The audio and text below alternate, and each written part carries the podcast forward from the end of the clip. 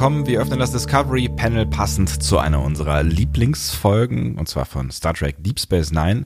Es ist die 16. Folge der siebten Staffel, wenn ich das richtig im Kopf habe. Sie heißt. Nee, hast du nicht. Habe ich nicht. Zehnte. Die zehnte. Die zehnte Folge der siebten Staffel. Richtig? Ja, es geht doch.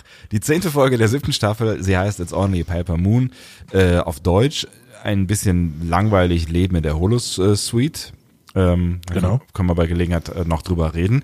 Ähm, und es hat leider einen traurigen Anlass, dass wir über diese Folge sprechen. Es äh, ist nämlich der Grund, der dahinter liegt, der Tod von Aaron Eisenberg. Das ist der Darsteller von Nock, der eine wichtige Rolle spielt in Deep Space Nine, nein, in äh, dieser äh, Folge. Und, ähm, Andy, hast du gesagt, seine Lieblingsfolge äh, Folge ist das gewesen, ne? Genau, es ist seine Lieblingsfolge. Er betrachtet sie quasi als persönlichen Favoriten. Ähm, erwähnt es in mehreren Interviews. Und vor allen Dingen erwähnt er, dass ähm, nach der Folge sich eine ganze Reihe, also er hat wirklich viele Anrufe bekommen und er hat viele äh, Mails bekommen, vor allen Dingen von, äh, nee, Mails wahrscheinlich nicht, äh, war ein bisschen früh. 99, Ähm, Briefe, ich, ne? Briefe hat er bekommen, ja. Wahrscheinlich hat er Briefe bekommen. Äh, von verwundeten Kampfveteranen. Das Ja. ist in den USA ja durchaus äh, äh, ein Thema. Das ist kennen wir, glaube ich, so gar nicht, ne? Dass, dass man wirklich auch äh, verwundete Kampfveteranen äh, auf der Straße trifft. Hm? Ja, ich glaube, das ist tatsächlich auch, auch äh, ein, ein wichtiges Thema, äh, gerade auch zu der Zeit gewesen, wenn ich das so mal so, ne, das zweite Irakkrieg und so weiter, Afghanistan war da noch nicht. Ähm, aber ähm, so, so oder so ist es ein Thema, glaube ich, für die äh, Amerikaner noch viel mehr als für uns oder für uns Europäer im Allgemeinen. Ähm, und ich hatte mir auch schon überlegt, ob das möglicherweise ein ähm, Anlass gewesen ist, um diese Folge überhaupt zu machen, also diese Folge so zu drehen, wie sie denn entstanden ist. Aber das können wir ja gleich äh, besprechen. Auf dem Panel heute Andreas Dom. und Sebastian Sonntag. Schön, dass ihr mit dabei seid. Ähm, und ich freue mich tatsächlich, auch wenn der ähm, Anlass natürlich ein trauriger ist, ich freue mich tatsächlich, diese Folge gesehen zu haben, weil ähm, ich konnte mich noch ganz dunkel daran erinnern, äh, dass es sie gab, aber ich hatte sehr viel davon vergessen.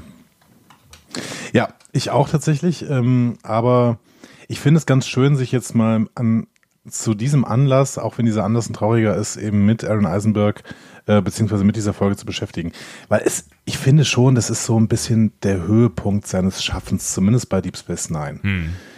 Ja, also er, er, er darf da natürlich auch. Ne? Er hat da ganz viel Raum. Ähm, er, er darf da spielen und ähm, er darf sich auch so ein bisschen die die Pfade mal verlassen, äh, in denen er sonst halt häufig ähm, rum äh, wandelt in der Serie. Ne? Also er ist ja schon auch immer mal wieder sowas wie ein Comic Relief vielleicht. Er hat natürlich auch gerade jetzt in der in der äh, Phase, in der, der er sich jetzt befindet und ähm, äh, in der Staffel davor auch so ein, so ein, so ein bisschen ernsteren Hintergrund, ne? also auch sein, sein, äh, sein Bestreben, was aus seinem Leben zu machen und so weiter und dann der Krieg und so. Also er hat, ne, das ist, wird, wird schon ernsthafter, aber ähm, auch gerade mit äh, Jake in Verbindung hat er ja auch viel ähm, klamaukige Dinge erlebt. So.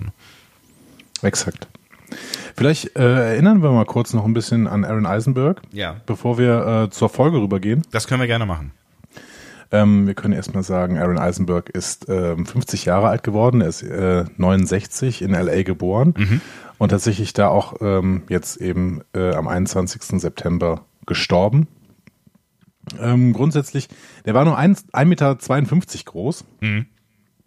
Er hat an, in seiner Jugend an einer Wachstumsstörung äh, gelitten und ähm, deswegen auch immer mal Nierenprobleme gehabt, äh, was jetzt mit seinem Tod, äh, ob das jetzt mit seinem Tod zusammenhängt, wollen wir gar nicht spekulieren.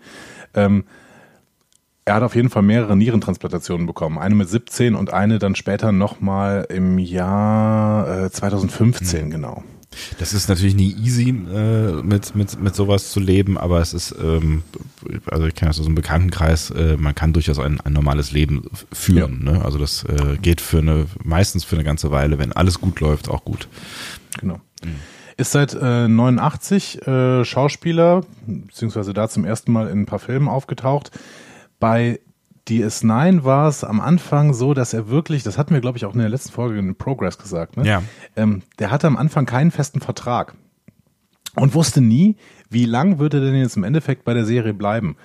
Ähm, war deswegen auch immer so ein bisschen äh, in der in der Pflicht irgendwie abzuliefern. Ne? Ähm, was ihn dann teilweise auch Schwierigkeiten gemacht hat. Das hat man im Progress gesagt, wenn er irgendwie äh, sehr, sehr schwierige Sätze mit seinen Zähnen aussprechen musste, dass er dann irgendwie schon das Gefühl hatte, okay, ja. ich sollte das jetzt langsam mal hinkriegen, weil ansonsten haben die keine Lust mehr auf mich und schmeiß mich, schmeiß mich eventuell raus, mhm. beziehungsweise mhm. schreiben mich raus. Ähm, das wäre ja auch relativ viel, relativ oft möglich gewesen tatsächlich bei DS9. Ne? Mhm. Also wir haben mehrere Punkte, an denen man sagen könnte, okay, jetzt wäre ein guter Ausstiegspunkt für Nock. Ja, ne? ja. Also er war jetzt auch nicht der der äh, absolut tragende Charakter. Ähm, ne? Also das ist jetzt nicht so gewesen, dass dass man ähm, ihn jetzt dringend gebraucht hätte, auch wenn ich finde, dass er auf jeden Fall gefehlt hätte. Aber wenn man das gewollt hätte, hätte man ihn locker auch äh, rausschreiben können, ja. Ja, exakt. Zum Beispiel in dem Moment, als er zur Sternenflottenakademie geht. Richtig, das haben sie ja mit Wesley so gemacht. Genau. Zumindest vorübergehend. Und ja. bei ihm war es ja auch vorübergehend so. Er war aber im Endeffekt tatsächlich bei äh, 47 Folgen dabei. Was jetzt gar nicht so super viel klingt, ne? Aber ähm, ja, aber es ist zumindest ist, ja, ja, ein, ein Viertel, ne? Ja, ein Viertel. Du kannst Mathe besser. also es ist ein knappes Viertel. Und nachher hat er bei Voyager tatsächlich auch nochmal einen Herogen-Jungen gespielt. Das heißt, er ist ähm, Star Trek immer treu geblieben. Mhm. Ähm, auch weil er danach noch äh, sowohl für Renegades, also diese Webserie, die ähm, ja fanproduziert ja war, ähm, gefilmt hat, als auch ja, also jahrelang, mhm. man könnte fast sagen jahrzehntlang für ähm, Star Trek Online unterwegs war. Mhm. Hm? mhm. Da äh, haben ihn, glaube ich, die äh, ein paar Spieler, die jetzt gerade Star Trek Online noch spielen, äh, besonders auf dem Schirm, weil er da jetzt äh, ja einige Jahre lang äh, die Synchroarbeit für Captain Nork gemacht hat, mhm. den man wirklich auch spielen kann, aktiv in Star Trek Online. Ja.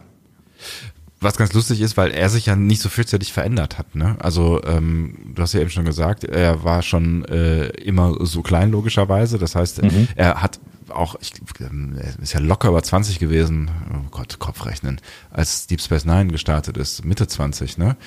Ähm, ja, beim Start, also der äh, Deep Space Nine ist 93 gestartet, da war er dann 24, 24 ja. genau. Mhm. Ähm, und ne, das, das sieht man ihm irgendwie nicht an. Also das ist, also das, er wirkt halt immer wie, wie der, wie so ein bisschen wie der kleine Junge. Ähm, ich finde halt auch dann in den späteren Folgen in Sternflottenuniform habe ich mich immer so ein bisschen schwer getan, ihn dann auch wirklich ernst zu nehmen, wobei sein Handeln ähm, das dann schon auch zwischenzeitlich dann auch klar macht. Ne? Mhm, ja, genau. Ja.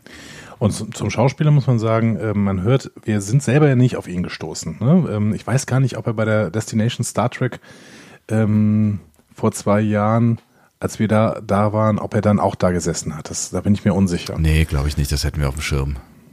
Also Jake war da, ne? Also äh, ja, genau. Chirac Lofton. Lofton Chirac, ja. Ähm, aber es wird so erzählt, dass er wirklich eine, immer eine so unglaublich positive Erscheinung war und deswegen so, so fest in dieser Star Trek-Familie drin ist. Ne? Mhm. Also ich meine, wir könnten ja jetzt sagen, okay, da ist ein Nebendarsteller gestorben, ne? ähm, das passiert tatsächlich häufiger äh, in, in Star Trek. Also gerade bei aber, den älteren Serien. Ne? Also, genau, ne? genau. Gut, und dann ist der erste Punkt eben, dass er erst 50 war und es relativ plötzlich passiert ist, aber auch, dass wirklich die Star Trek Familie das sehr, sehr erschüttert hat, ne? mhm. ne? weil er wirklich immer so positiv wahrgenommen worden ist in allem, in all seinem Auftreten, ne? mhm. auf allen Conventions und so weiter. Ne? Ja. Ja, und ich glaube tatsächlich auch, dass Star Trek Online dann nochmal so, so sein Teil dann noch, noch zugetan hat, ne, dass, äh, das halt auch so, ein, so, ein, so eine Figur, die eigentlich eher so eine, eher fast so eine Underdog-Qualität hat, ne, weil, weil er ist eigentlich der, der Sohn des, des Losers, äh, mehr oder weniger, zumindest aus der Sicht ähm, seiner äh, Landsleute und äh, versucht sich da ja irgendwie frei zu kämpfen, so ein Stück weit. Ne? Also versucht sich irgendwie eine, ein eigenes Leben, eine eigene Karriere, äh, unabhängig von dem, was äh, so auf, äh, als, als Ferengi für ihn üblich wäre, mhm. quasi. Ne? Und das, das ist schon so ein bisschen so diese Underdog-Rolle, finde ich. Und er, er macht dann irgendwie was aus sich und ist dann hinterher dann der Star Trek Online Captain. Das ist schon eigentlich eine ganz geile Figur. Und ich glaube, das hat, ja. hat dem, dem Ganzen auch schon durchaus nochmal so einen Push gegeben. So. Genau, und wenn wir mal äh, denken, in der DS9-Doku ähm, spekulieren ja die Autoren so, was würde denn passieren, wenn wir eine achte Staffel drehen würden? Mhm. Und die beginnt auch mit Nog. Ja, absolut. Ich meine, die beginnt damit, dass Nog mit seinem Schiff explodiert, aber sie beginnt immerhin mit Nog. Immerhin das, ja. Nein, das genau. ist, also ich glaube schon, dass, dass ihn alle da auch äh, als, als Charakter, äh, mal unabhängig davon, äh, wie er als Mensch gewesen ist, das ist natürlich schwer zu beurteilen aus der Ferne. Aber äh, mhm. äh, ne, du hast ja gerade schon gesagt, eigentlich ähm, hört und liest man nur sehr, sehr positive Dinge. Ne? Ähm, aber ich glaube auch als Charakter äh, haben ihn auch die Macher über die Jahre äh, wirklich lieb gewonnen, so, ne? Ja. Und ich möchte, glaube ich, auch in dieser Episode immer mal wieder zeigen, dass sich äh, Aaron Eisenberg sehr in diese Rolle des Snork hineingespielt hat. Ich meine, der war jetzt wirklich jetzt auch kein, ähm, ja, kein Hollywood-Ari-Schauspieler, ne? auch von seinen Fähigkeiten her sicherlich ja, ja, ja. nicht.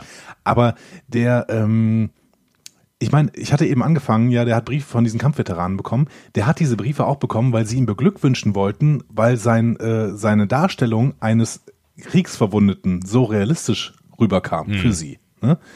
Ähm, und dieses psychologische Trauma auch so gut rüberkam. Und das liegt daran, dass ähm, Aaron Eisenberg, glaube ich, Nock einfach verstanden hatte. Mhm. Ne? Er hatte verstanden, wie Nock tickt. Vielleicht konnte er sich auch ein bisschen mit der Rolle identifizieren. Das wissen wir jetzt nicht. Auch das ist wieder Spekulation. Aber ähm, ich finde das eine große Qualität von DS9, ne? Mhm. dass auch Schauspieler, die eventuell vielleicht ähm, außerhalb des Kosmos nicht so perfekt performen würden, sich in ihre Rollen so reingelebt haben, dass sie das auch, dass sie mit diesen Rollen auch sehr, sehr gut spielen konnten. Und ich finde, das, das merkt man hier auch äh, mitunter an dem einen oder anderen Vergleich. Also wenn du dir dann verschiedene Szenen so anguckst im Vergleich zu äh, anderen Menschen, die dann da versuchen, Schau zu spielen. Ich möchte jetzt eigentlich nicht das, das große äh, Esri Dex Fass aufmachen, aber gleich irgendwie, da können wir ja gleich auch nochmal drüber sprechen, wenn wir in der Szene sind. Ja. In der, in der ne, das ist die zweite oder dritte Szene, wo Esri mit ihm über das äh, sprechen will, was passiert ist.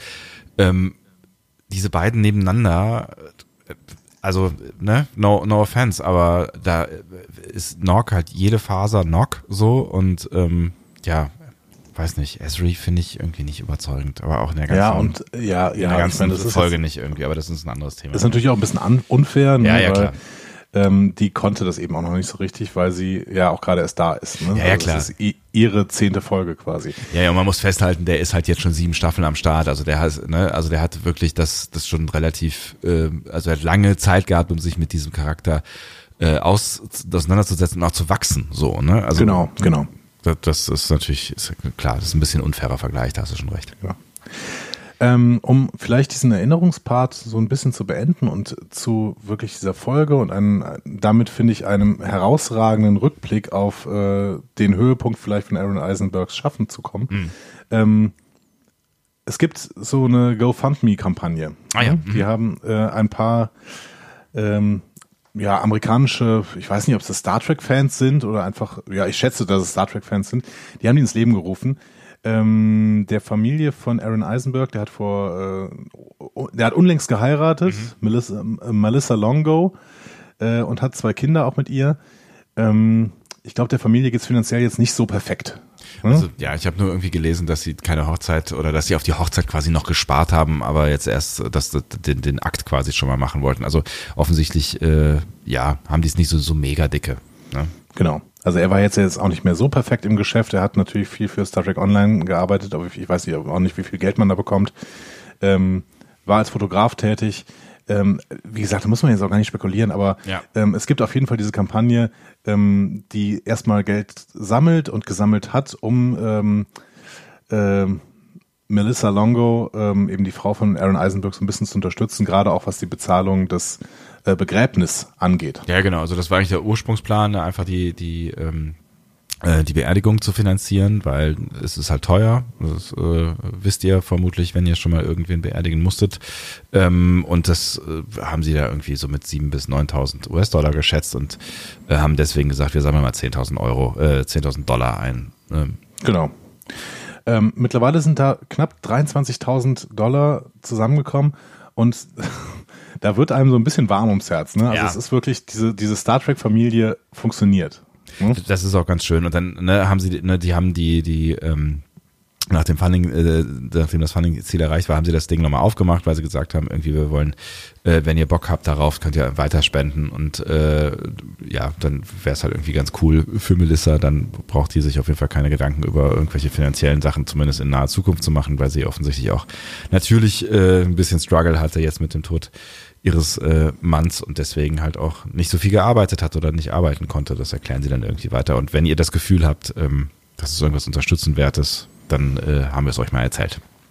Genau, dann haben wir es euch erzählt und auch mal verlinkt unter dieser Folge. Das heißt, wenn ihr jetzt in die Show Notes geht, dann könnt ihr auch diesen äh, Link mal sehen. Ansonsten könnt ihr aber auch danach suchen. Wer bei Spotify ist, kriegt ja leider keine Show Notes angezeigt. Shame on you, Spotify. ähm, www.gofundme.com und dann äh, kann man dann suchen nach Aaron Eisenberg und dann ist, äh, heißt diese, ähm, ja, dieses, dieses Funding heißt Aaron Eisenberg Memorial. Oder wenn ihr es andersrum äh, wollt, die Show Notes gibt es auf jeden Fall immer auf discoverypanel.de und da gibt es auch die passenden Links. Exakt. Okay, und dann schließen wir das damit und würde ich sagen, wir gehen mal äh, zur Folge rüber. Oder? Sehr gerne. Ich äh, freue mich sehr. Wir haben in dieser Folge jetzt gar nicht äh, darüber gesprochen, wie es uns eigentlich geht. Stimmt, das stimmt. Aber es ist ja. auch nicht so wichtig eigentlich, ne? Ja, ich glaube, in diesem Fall ist es gar nicht mal äh, so wichtig, dass wir uns jetzt hier in diesen Mittelpunkt schieben. Wir heben heute mal Aaron Eisenberg aufs Podest und äh, ich finde, er hat es verdient und deswegen gehen wir mal ein Stückchen runter und ähm, lassen mal ihn heute da stehen. Ist doch immer, genau. Komm, ne? Man muss ja auch. Aber, mal, aber nächste ne? Woche stehen wir wieder da. Nächste Woche stehen wir wieder da, Freunde. So, dass das klar ist. Okay. Ähm, das Drehbuch für diese Episode hat Ronald, Ronald D. Moore geschrieben. Der hat zu dieser Zeit natürlich sehr, sehr viele Drehbücher geschrieben, weil er auch eben im Haupt-Writers Room von, ähm, von DS9 war. Mhm. Und wir haben schon relativ viel über ihn erzählt. Ne? Er ist nachher äh, vielleicht einer der umtriebigsten Autoren gewesen nach seiner Star Trek-Geschichte, äh, eben indem er zum Beispiel Battlestar Galactica geschrieben hat und äh, zurzeit in Outlander ähm, unterwegs also der, der, genau, in Outlander unterwegs ist, der Showrunner von Outlander ist, mhm. wollte ich gerade sagen, genau. Ja. Ähm, die Story selber war eigentlich ursprünglich mal von David Mack, den kennen wir auch. Das ist äh, ein Romanautor, äh, Star Trek Romano ohne Ende geschrieben und wird auch an einer der künftigen Serien mitarbeiten. Ich glaube, es ist Lower Decks. Das habe ich jetzt gar nicht mehr überprüft. Aber Dafür tust du es jetzt. Dafür tue ich es jetzt. ja, er wird, genau, er wird Berater bei äh, Lower Decks und wird dann eben auch noch bestimmte B-Handlungen wahrscheinlich, die er schon sowieso mal irgendwann auf dem Schirm hatte, für äh, zu Lower Decks beisteuern. Ähm, der hat zusammen mit äh, seinem Kumpel äh, John J. O'Dover ähm, einen Pitch gemacht mhm. für DS9 mhm. und der hieß Everybody Comes to Quarks. Es ging ja, darum, gut. dass die, die, die wollten, also die haben natürlich auch, die waren trickreich und haben gesagt, okay, welche Episode wird denn wahrscheinlich von der Produktionsfirma sehr genommen, gerade in, in so einer sechsten, siebten Staffel, wenn es darum geht, äh, vielleicht auch mal zwischendurch eine Episode zu äh, produzieren, die nicht so viel Geld kostet, mhm. ne, weil da war ja doch einiges an Action am Start. Ja. Ähm, dann haben sie sich überlegt, okay, dann machen wir einfach so eine Handlung, die nur im Quark spielt alle, also wir machen eine A-Geschichte, wir machen eine B-Geschichte, wir machen eine C-Geschichte und alle spielen im Quarks. So. Okay. Und äh, diese Handlung, also diese, diese, dieser Pitch, der, der waberte dann so ein bisschen im Autorenraum rum, mehrere Monate, man spricht sogar teilweise von einem Jahr oder so. Und dann wurde er irgendwann wiederbelebt, ähm, nämlich nach der Geschichte von ähm, der Belagerung von A, A, AR 558 heißt die Episode, glaube ich. Mhm. Ne? Genau. Und das ist diese Folge, wo Nock das Bein verloren hat. Mhm. Die wurde tatsächlich fünf Wochen ähm, vorher produziert, auch wenn es nur, glaube ich, äh, eine Folge vorher ist oder zwei Folgen vorher. Ich glaube, eine Folge vorher. Ja, genau. Ja, ich glaube. Ähm, und dann haben sie sich überlegt, ach, das ist doch die perfekte A-Story für, äh, für diesen Pitch. Ne? Also das ist die perfekte A-Story für dieses Everybody Comes to Quark, dass, dass Nock da rumsitzt und eben äh, ja sein Leben bedauert, weil er jetzt eben dieses Bein verloren hat. So. Ähm, genau, und dann wurden Mac und Ordova wieder angeheuert, haben man die angerufen und hat gesagt, so, ihr habt doch dieses Ding hier geschrieben, ähm, macht das doch mal weiter. Und dann haben sie das Ding tatsächlich so ein bisschen umgeschrieben auf äh, die Holo-Suite mhm. und haben dann gemerkt, diese Geschichte um Nog, die ist so groß, wir streichen einfach B- und C-Handlungen. Mhm. Das hat äh, Ronald D. Moore im Endeffekt gemacht und hat dann auch noch äh, eine PTBS hinzugefügt und dadurch ist dann quasi die Geschichte entstanden. Ich finde immer so eine Produktionsgeschichte von so einer Folge ganz spannend. Ja, ne? mega also, spannend, ja. ja.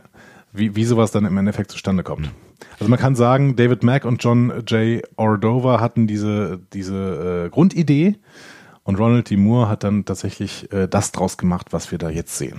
Also ist eigentlich von der Grundidee nicht mehr so richtig viel übrig geblieben, ähm, weil, also mit Quark spielt ja davon kaum was, außer der Tatsache halt, dass, ne, dass es eine Holosuite von Quark ist. So. Genau, aber sie, sie hatten dann zwischendurch eben den Plan, ähm, das wollte ich zwischendurch sagen, ich weiß gar nicht, ob, ob das so klar geworden ist, mhm. sie hatten zwischendurch den Plan, eben dann eine A, B und C-Story in dem Holosuite-Programm stattfinden zu lassen. Ach so, also sie okay. wollten eigentlich Everybody Comes to Quark, äh, Quarks, da gibt's keinen Zwischentitel für, aber sie wollten dann irgendwie Everybody Comes to Vic Fontaine so ah, draus machen, okay. ne? ja, ja. vorübergehend. Und Ronald D. Moore hat dann gesagt, okay, ähm, cool, aber ich streiche mal B und C Handlung. Geil. Weil, weil die Handlung um Nork ist zu groß. Ja. Ne? Und ich glaube, das war eine gute Entscheidung. Ja, glaube ich auch. Finde ich auf jeden Fall. Ja. Weil die Stimmung der Folge ähm, hätte jetzt vielleicht nicht noch so ein, so ein Comic Relief Part oder sowas, hätte sie nicht vertragen. Ja, ich finde, es wäre auch kein Platz dafür gewesen. Ich finde, die, die Folge braucht auch irgendwie die Zeit, die sie sich nimmt, um die Geschichte zu erzählen. Und das hätte ja alles Zeit geklaut, ne? Ja, genau. Glaube ich auch. Und dementsprechend schöne Entscheidung von Ronald Timo hier. Die Regie der Folge hat Anson Williams gemacht. Der ist im Star Trek Kosmos jetzt nicht so bekannt. Hat zwei DS9-Episoden gemacht. Ähm, neben dieser hier noch statistische Wahrscheinlichkeiten. Kennst du die noch? Statistische Wahrscheinlichkeiten. Naja, sag mal gar nichts. Da kommt so ein Team von vier Freaks zu DS9 und Bashir wird quasi deren Inklusionslehrer.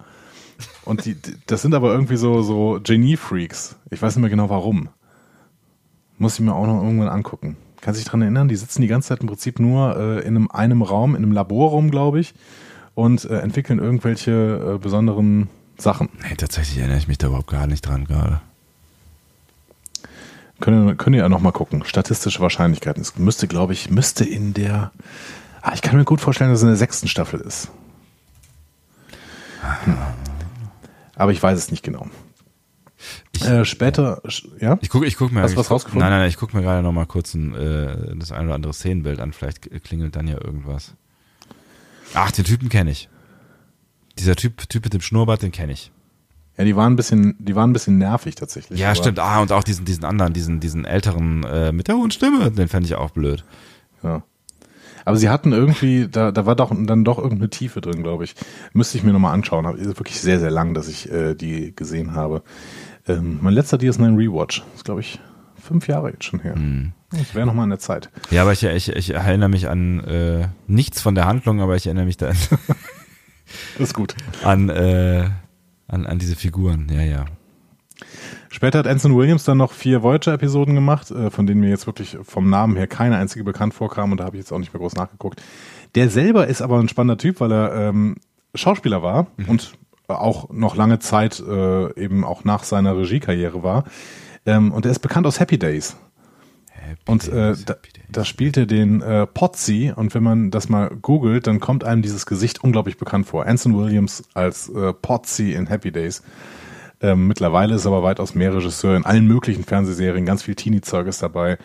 Ähm, ja. Ach, der! Ja, kommt er dir bekannt vor? Ja, auf jeden Fall. ja. Also, ja ähm, ja. Lang, ähm, lang ist's her, ja, ja, ja, ja, ja. Lang ist's her, genau. Ja. Also das war das auch das war tatsächlich noch vor meiner Zeit. Selbst das war vor meiner, also das war selbst vor meiner Zeit. Also ach, ihr wisst schon. Ähm, aber das das wurde irgendwann mal ähm, irgendwann mal wiederholt auf irgendeinem dieser Kabel 1 oder sonst irgendwas Sachen. Da habe ich irgendwann mal ein paar Folgen von gesehen. Das war eine ganz schräge Serie. Aber er ist, er ist nur unwesentlich älter als du. Also er ist 1949 äh, geboren, das heißt, äh, das kommt ungefähr hin. So. Ah, ich kann dich nicht hören, Andi, ich kann dich nicht hören. Sollen wir in die äh, Episode reingehen? Ja, alles, was mich von diesem Gespräch befreit. Hervorragend. Ähm, wir sehen in der ersten Szene eine, eine Ankunftsszene. Nock kehrt zu DS9 zurück. Rom und Lita sind beide sehr nervös. Mhm. Rom, weil er besorgt ist, dass er irgendwas Dummes sagen könnte. Rom ist immer besorgt um irgendwas. Ist eigentlich der und, Vor Vorläufer von Saru. Ja. ja, stimmt, tatsächlich. und, und Lita äh, ist besorgt, dass sie sich einmischt, obwohl sie nicht echte Familie ist, hm. worauf Rom dann allerdings besteht. Ne? Also er sagt, ja, aber das bist du doch. Ja, du bist hm? eine echte Familie, ja. Und ich möchte sofort zu Beginn was zu Rom und Lita sagen. Ich mochte beide in dieser Episode sehr. Hm. Und das, obwohl Rom und Lita jetzt nicht immer zu den stärksten Figuren der Serie gehören. Ne? Also, Nee, wobei ich, ich schon es stark fand, irgendwie die beiden zusammenzubringen. Ne? Also ich finde es schon irgendwie, äh, ich meine, das ist ja jetzt auch schon ein paar Tage her, ich weiß gar nicht, in welcher Staffel das passiert. Ähm, aber diesen Move, diese beiden äh, Figuren zusammenzubringen, fand ich schon ziemlich cool. ja, weil es Rom immer größer macht. Ne? Rom ist, ist, wird halt erst später so ein bisschen zum trottligen Genie. Ja, so, ja, ja, ne? genau. Aber damit auch dann irgendwann zu jemandem, der im sozialen Miteinander durchaus Qualitäten hat. Und ich finde, das hier ist schon, ist schon stark. Die werden hier also eher wirklich als ja, Menschen, keine Ahnung, beziehungsweise als menschlich Ja, ne, ja, ja. ähm, behandelt und die waren halt auch öfter mal einfach irgendwelche Karikaturen. So. Ja, stimmt, absolut. Ja, ja. Aber wenn sie dann Nock besuchen, jetzt am Mhm. Anfang oder auch später in der Holosuite, dann sind sie so, ja, so menschlich, so, so unaufdringlich, aufrichtig besorgt, ne? Mhm. Und halt auch, und das ist halt auch was, was man bei Rom und Lita nicht immer hat, sie sind auf so ein vernünftiges Maß reduziert. Ne? Sie halten sich so ein bisschen zurück. Ja, stimmt. Es, man sieht sie auch ehrlich gesagt nicht so richtig häufig. Ne? Ich glaube, es sind irgendwie zwei, drei, vier Szenen und dann war es das aber auch. Ja, aber um da das Big, Bigger Picture zu machen, ich finde, ähm, klar, also diese Folge wird ähm, als eine der, nee, also es ist ein absolut herausragendes, äh, herausragende Eigenschaft, die wird von zwei völligen Nebencharakteren geleitet, aber alle Nebencharaktere in der Folge kommen extrem gut weg, Stimmt. Ja. weil sie sich so zurückziehen. Ne? Und wir können vielleicht nachher noch über Dex sprechen, aber ansonsten ziehen sich alle sehr stark zurück und ähm, halten sich im Hintergrund und reagieren im Prinzip nur auf Nox Lage und das relativ realistisch. Und das finde ich dann auch noch stark. Da möchte ich auch gleich noch was zu Jake sagen. Ja, vor allem, also das, das ist halt alles, ähm, alles auch auf ihn ausgerichtet quasi. Also er steht halt auch, was, was das Writing angeht, komplett im Mittelpunkt. Ne? Also auch alle Hauptcharaktere, mal abgesehen von Ashley vielleicht, aber selbst die eigentlich spielen in dieser Folge keine weitere Rolle. So, ne? Genau. Cisco darf mal einen Satz sagen. Ja, die dürfen alle mal einen Satz sagen. Ne? Auch, auch O'Brien und O'Brien finde ich hat schon doch durchaus eine, eine also ich finde, der hat, der hat eine, keine unwichtige Funktion in der Folge. Ja, ich finde, die haben alle keine so unwichtige Funktion. Ne? Auch ähm, Cisco ist ja wieder so ein, so ein schneller Problem-Solver quasi. Ne? Und Bashir hat äh, hier den, den äh, Spaß. Ne? Also das ist alles, Ja, ja, stimmt schon. Ja. Das ist schon ganz gut aufeinander abgestimmt. Auf jeden Fall sehen wir dann in dieser Ankunftsszene einen großen Bahnhof. Ne? Also neben seinem Vater und seiner Stiefmutter ähm, sind auch Quark da und natürlich Jake, sein bester Freund, und dann alle leitenden Offiziere. Ja, ich meine, es ist, es ist halt irgendwie, das war ja, äh, er, er kommt ja quasi aus dem Krieg zurück, so, ne? Und es Ja. war eine, war eine beschissene Situation und ähm, ich finde, da kann man durchaus auch mal irgendwie ähm, das, das, das große Besteck auspacken und sagen, so, äh, du hast äh, da eine beschissene Zeit erlebt, aber äh, du hast sie überlebt und wir finden es cool, dass du äh, noch da bist, so. Ich finde es auch sehr angemessen. Ja. Ist dir aufgefallen, dass Worf im Hintergrund rumläuft? Nee, ist mir nicht aufgefallen. Aber ich, also, Welche? vielleicht ist es mir auch aufgefallen, aber äh, keine Ahnung. Also, ich, Also er steht im Hintergrund ja. Und das ist die einzige Szene, die er in dieser Folge hat. Ähm, und das lässt sich erklären, denn genau zu der Zeit, als die Episode gedreht worden ist, äh, ist ähm, Insurrection in die Kinos gekommen Ah. und äh, Worf war ja in Insurrection. Das heißt, der hat wahrscheinlich ähm, zu dieser Zeit Insurrection gedreht. Und dann ist der einfach mal eben rübergekommen, weil, äh, ich meine, stell dir mal vor, der hätte da sich stundenlang in die Maske setzen müssen, nur damit er da in der Reihe steht mit den anderen. Ja, wahrscheinlich. Das wäre der völlige Also- Scheiß gewesen. Oder sie haben es halt irgendwann vorher gedreht, äh, als äh, vielleicht nach der Belagerung von der AR 558. Ähm, und die Szene war quasi schon im Kasten. So.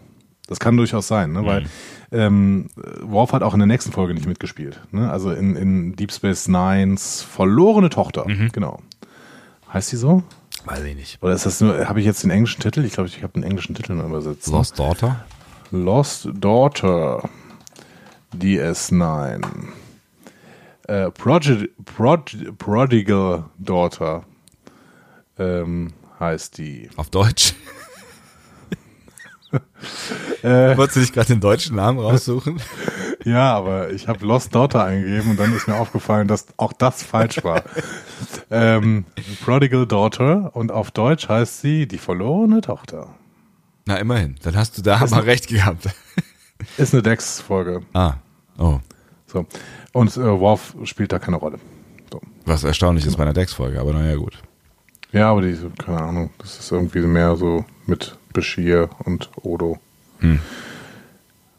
Naja. Äh, okay.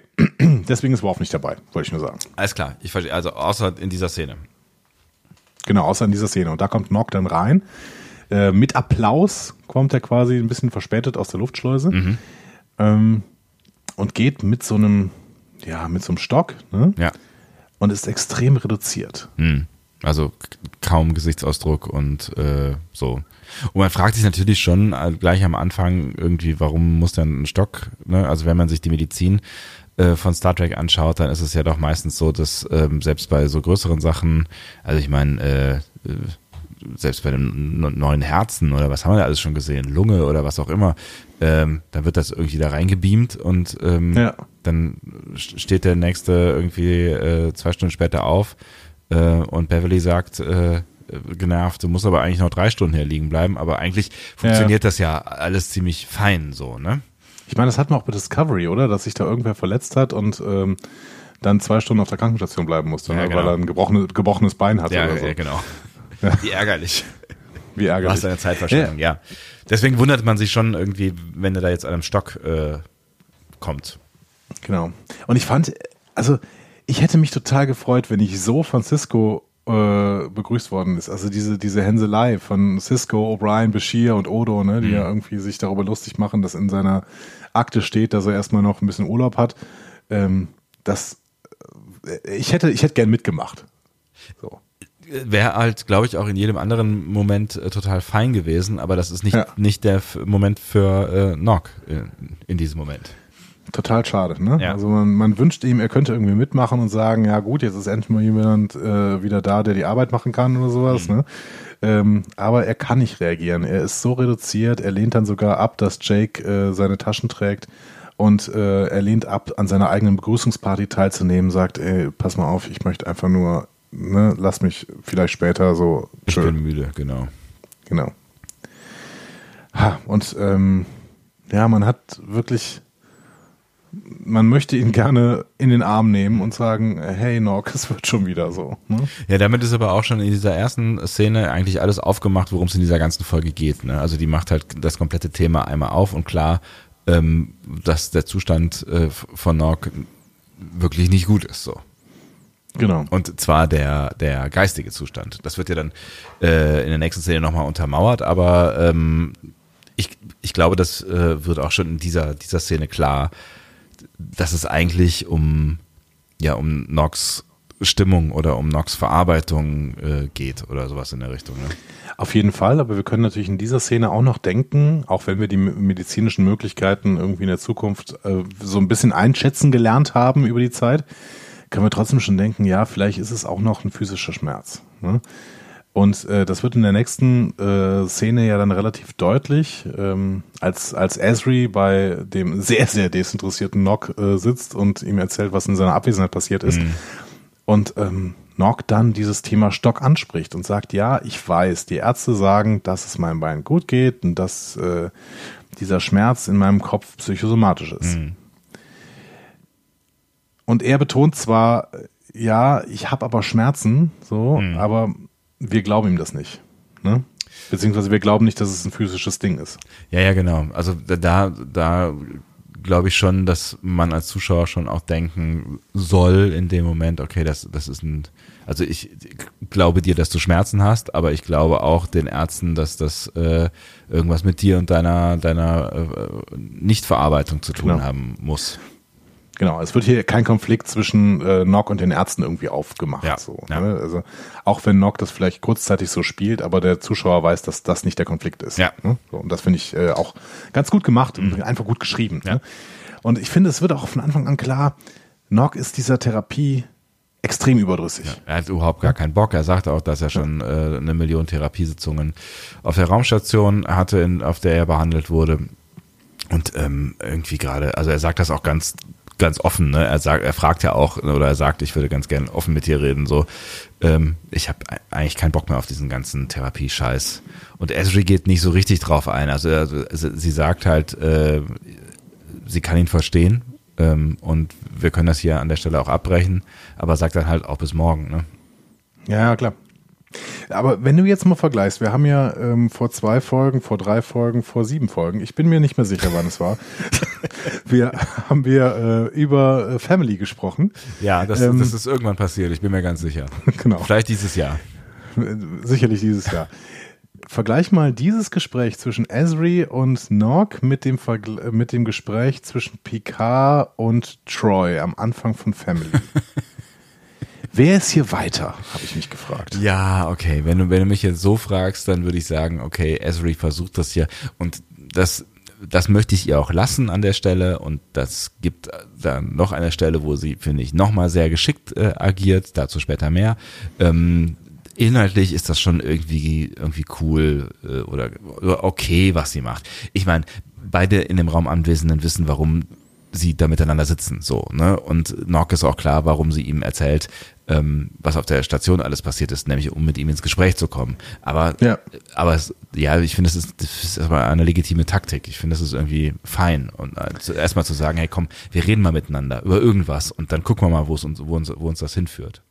Aber ich wollte gar nicht so viel über Esri reden. Ich finde tatsächlich, äh, unabhängig davon, dass Esri äh, an ein paar Stellen vielleicht so ein bisschen fragwürdig agiert, ich finde es wirklich extrem wichtig, dass Esri da ist, weil wie irrsinnig wäre es denn, die, wenn die Station zu dieser Zeit, wir reden von der Zeit, die quasi seit dem Ausbruch des Krieges, ne, ähm, denk mal an In the Pale Moonlight, ja, ja. ne, seit dieser Zeit, die, die äh, Station hatte teilweise zumindest offensiv im, äh, im Hauptcast, sage ich jetzt mal, keinen keinen Counselor. Hm.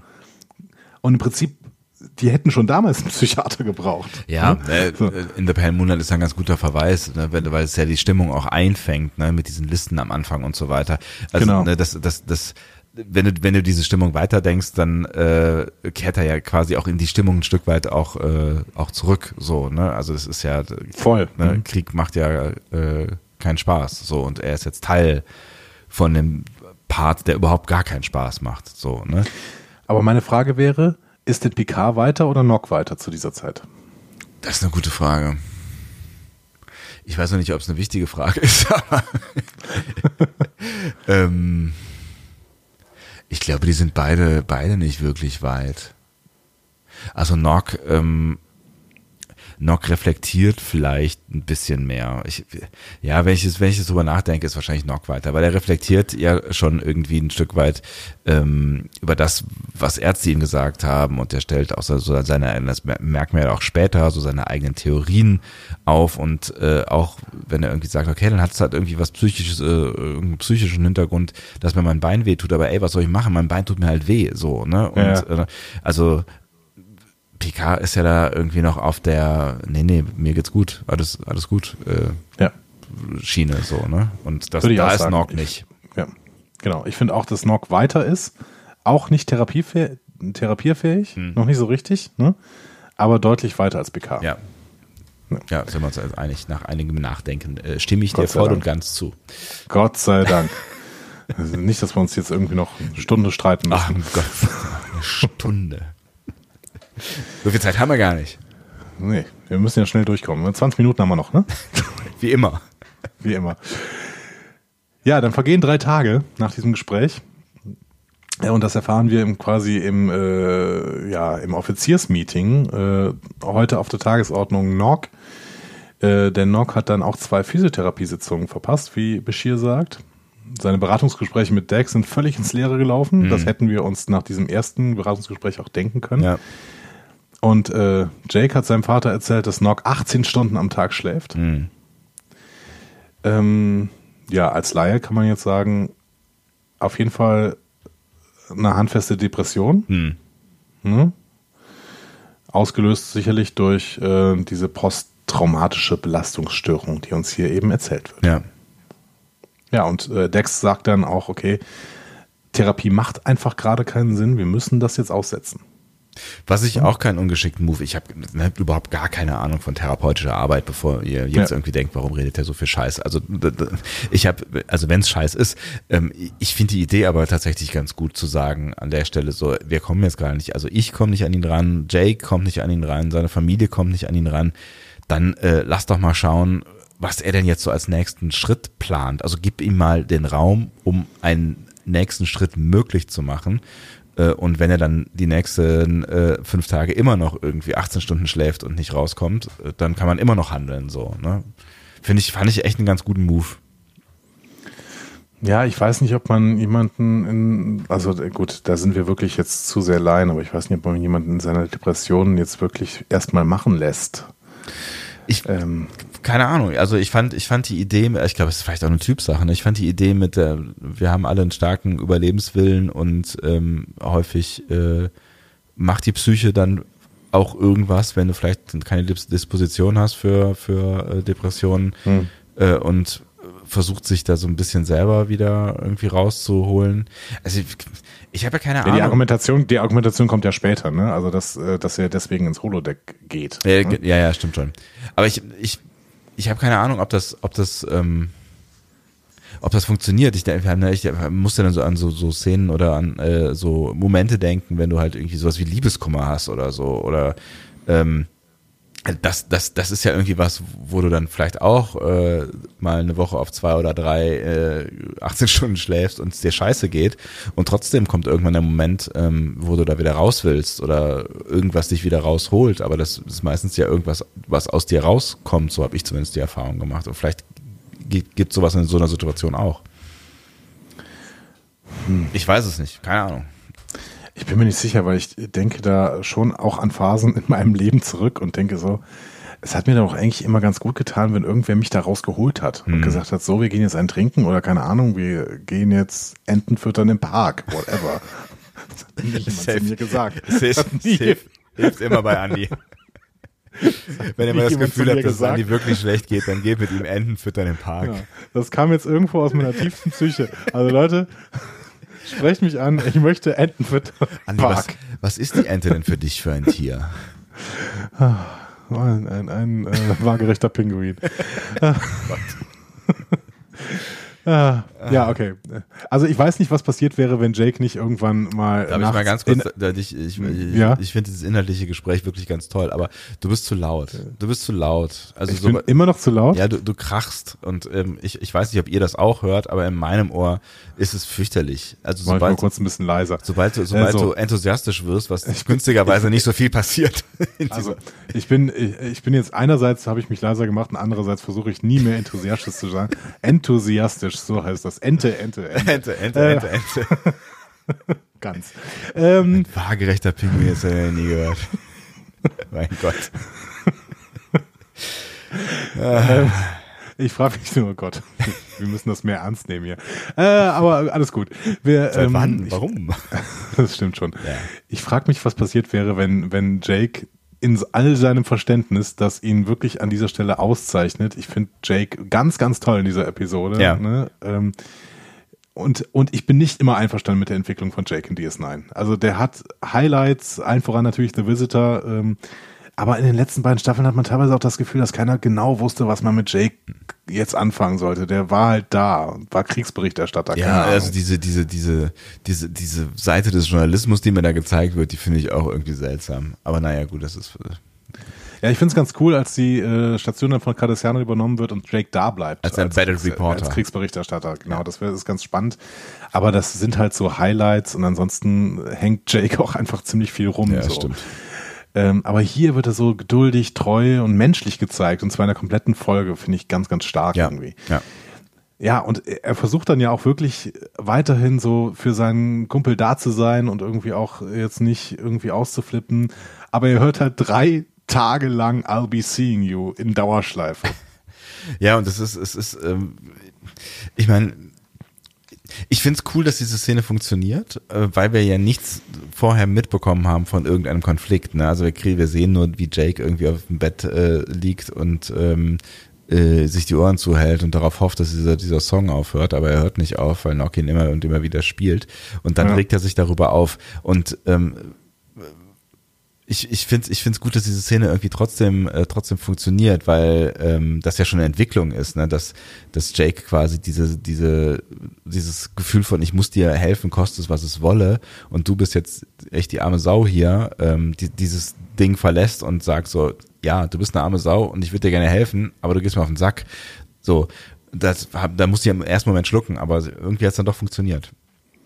Es hat funktioniert und ich finde es so, so unglaublich menschlich. Mhm menschlich allzu menschlich. Irgendwie.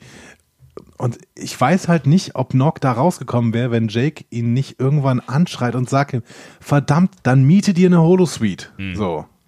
Ja, ist ja? ganz lustig, weil, ne, also, dass, dass er das dann ausgerechnet macht, äh, ne, ist, ist ja irgendwie ganz lustig. Auf der anderen Seite will er vielleicht dann auch wieder ungestört sein, so, ne? Also so dieses, ja. ähm, okay, ich will dir nicht auf den Keks gehen, aber ich will auch überhaupt gar nicht, dass du da bist und ich will auch bloß nicht nochmal so ein Gespräch mit dir führen, weil ich kein Gespräch mit irgendwem führen will, so, ne? Und dann kommt eine Szene, die heute nicht mehr so gedreht werden würde. Und ich weiß nicht, wie ich das finde. wir haben, ich habe das Hand gestoppt, wir haben von dem von Jakes Satz Go rent a Holosuite bis schließlich Vic Fontaine sagt, hey there, Pelly, haben wir handgestoppt anderthalb Minuten, in die. denen Nock durch die gesamte Station humpelt und kurz irgendwelche Flashbacks bekommt. Die haben aber, die haben aber ungefähr drei Sekunden. Ne? Flashbacks von der äh, letzten Folge, von ja, äh, ja. der Belagerung, wo er dann eben auch seinen, äh, den Schuss gegen sein Bein bekommt. 1,5 Minuten. Das ist ich, eine verdammt lange Zeit für so eine reine Laufszene. Ich habe mich auch tatsächlich gewundert. Und das sind ja auch eigentlich die einzigen, wenn, berichtige mich, wenn ich was Falsches sage, die einzigen äh, Szenen, wo man, ähm, nee, es gibt, glaube ich, noch, noch, noch einen kleinen Flashback, ne? Ähm, ja, genau, einen noch. Ja, ähm, wo man überhaupt was davon mitbekommt, ähm, was, was dann passiert ist, mal abgesehen, wenn man die ne, Folge davor nicht gesehen hat. Aber um das nochmal reinzuholen, ich finde, an der Stelle hätte man tatsächlich ähm, vielleicht den Flashback ein bisschen dicker machen können, um irgendwie nochmal klar zu machen, wo denn auch sein innerer Konflikt ähm, liegt. Ne, ne, der hat, das hat ja offensichtlich auch viel mit diesem Heldending zu tun, auf das wir gleich noch zu sprechen kommen werden. Und ich finde, da, da, da, muss man halt die andere Folge für gesehen haben, um das ganz kaum vollständig zu verstehen, meiner Meinung nach. Und ähm, das er humpelt, habe ich aber eigentlich schon in der ersten Szene verstanden. Also ich fand das, fand das Gleichgewicht äh, nicht so richtig gut. Ja, ich weiß nicht. Also einerseits äh, würde ich dir widersprechen. Ich finde, DS9 ist so gedreht, dass man schon davon ausgehen muss, dass die Leute die Vorgeschichte gucken, kennen. Ja. Mhm. Also ja, ich meine, ja. Das klar. ist natürlich ein Problem für eine, für eine Serie, die im Prinzip äh, in Syndication gelaufen ist, das heißt irgendwie verkauft worden ist an alle möglichen Sender, die dann ausgestrahlt haben ähm, und eben nicht am Stück im Streaming war oder so. Ne? Also mhm. heute, heute funktioniert DS9 vielleicht an bestimmten Ecken auch besser ja, als früher. Ne? Ähm, aber ich finde schon, dass, dass DS9 fast immer davon ausgeht, okay, du hast die Folge davor gesehen. Und ich, meine, das merkst du ja spätestens jetzt, wenn es bald losgeht, hier in, in, dieser siebten Staffel mit dieser Zehnfachfolge am Ende von dir. Ja, ja, dann, da bin ich, da bin ich auch bei dir. Aber ich jetzt, ne, wenn ich, wenn ich jetzt die Wahl hätte, wie ich diese 1,5 Minuten mit diesen beiden Inhalten füllen wollen würde, dann hätte ich sie anders verteilt. Also wenn ich schon 1,5 Minuten nehme, in die Hand nehme, ja, dann hätte ich sie anders verteilt. Weil da habe ich mich auch gewundert, äh, spätestens nachdem er dann halt äh, erste Großaufnahme das Quarks aufschließt und dann in Großaufnahme die Holosuite startet, wo ich dann irgendwie denke, okay, jetzt haben wir zweimal Piepsen gesehen, so und ähm, ja, du weißt schon.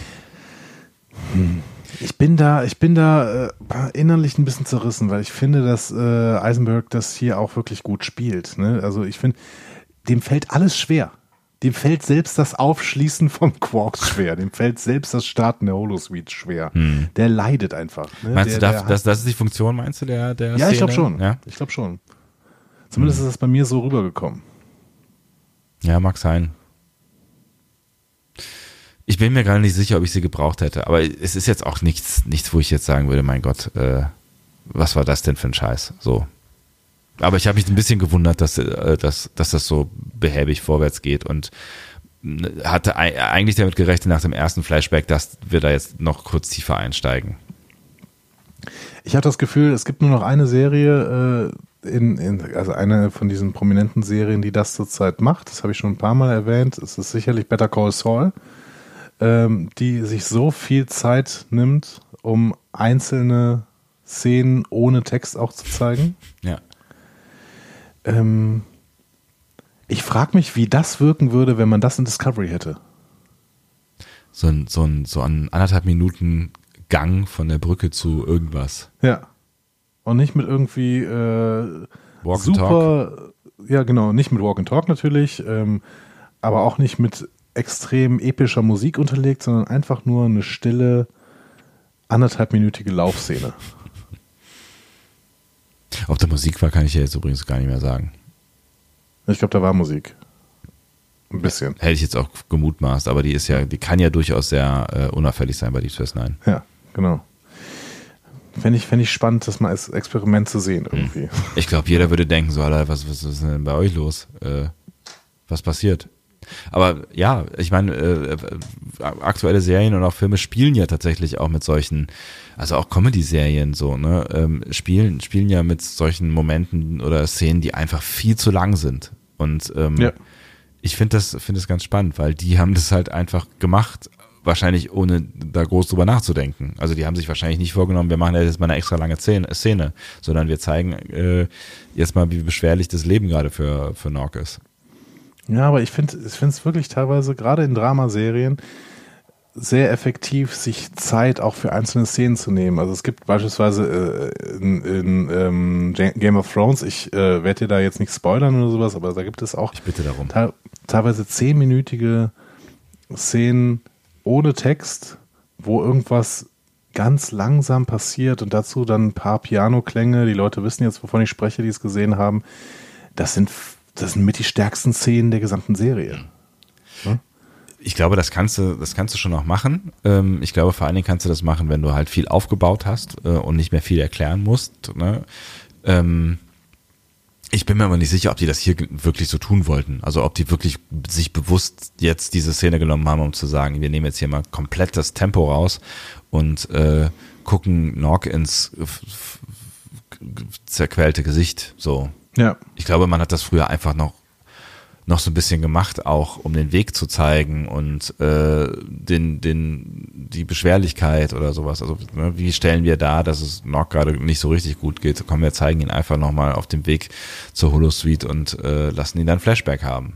Ja, und ohne bösartig zu sein, vielleicht hatten sie auch nicht genug Szenen, um die 43 Minuten vollzukriegen. Ne? Also das, das über, meine ich jetzt überhaupt nicht bösartig, Ja. und da nimmt man vielleicht irgendwas rein, der Regisseur sagt, ja, passt schon. Ja. Ne?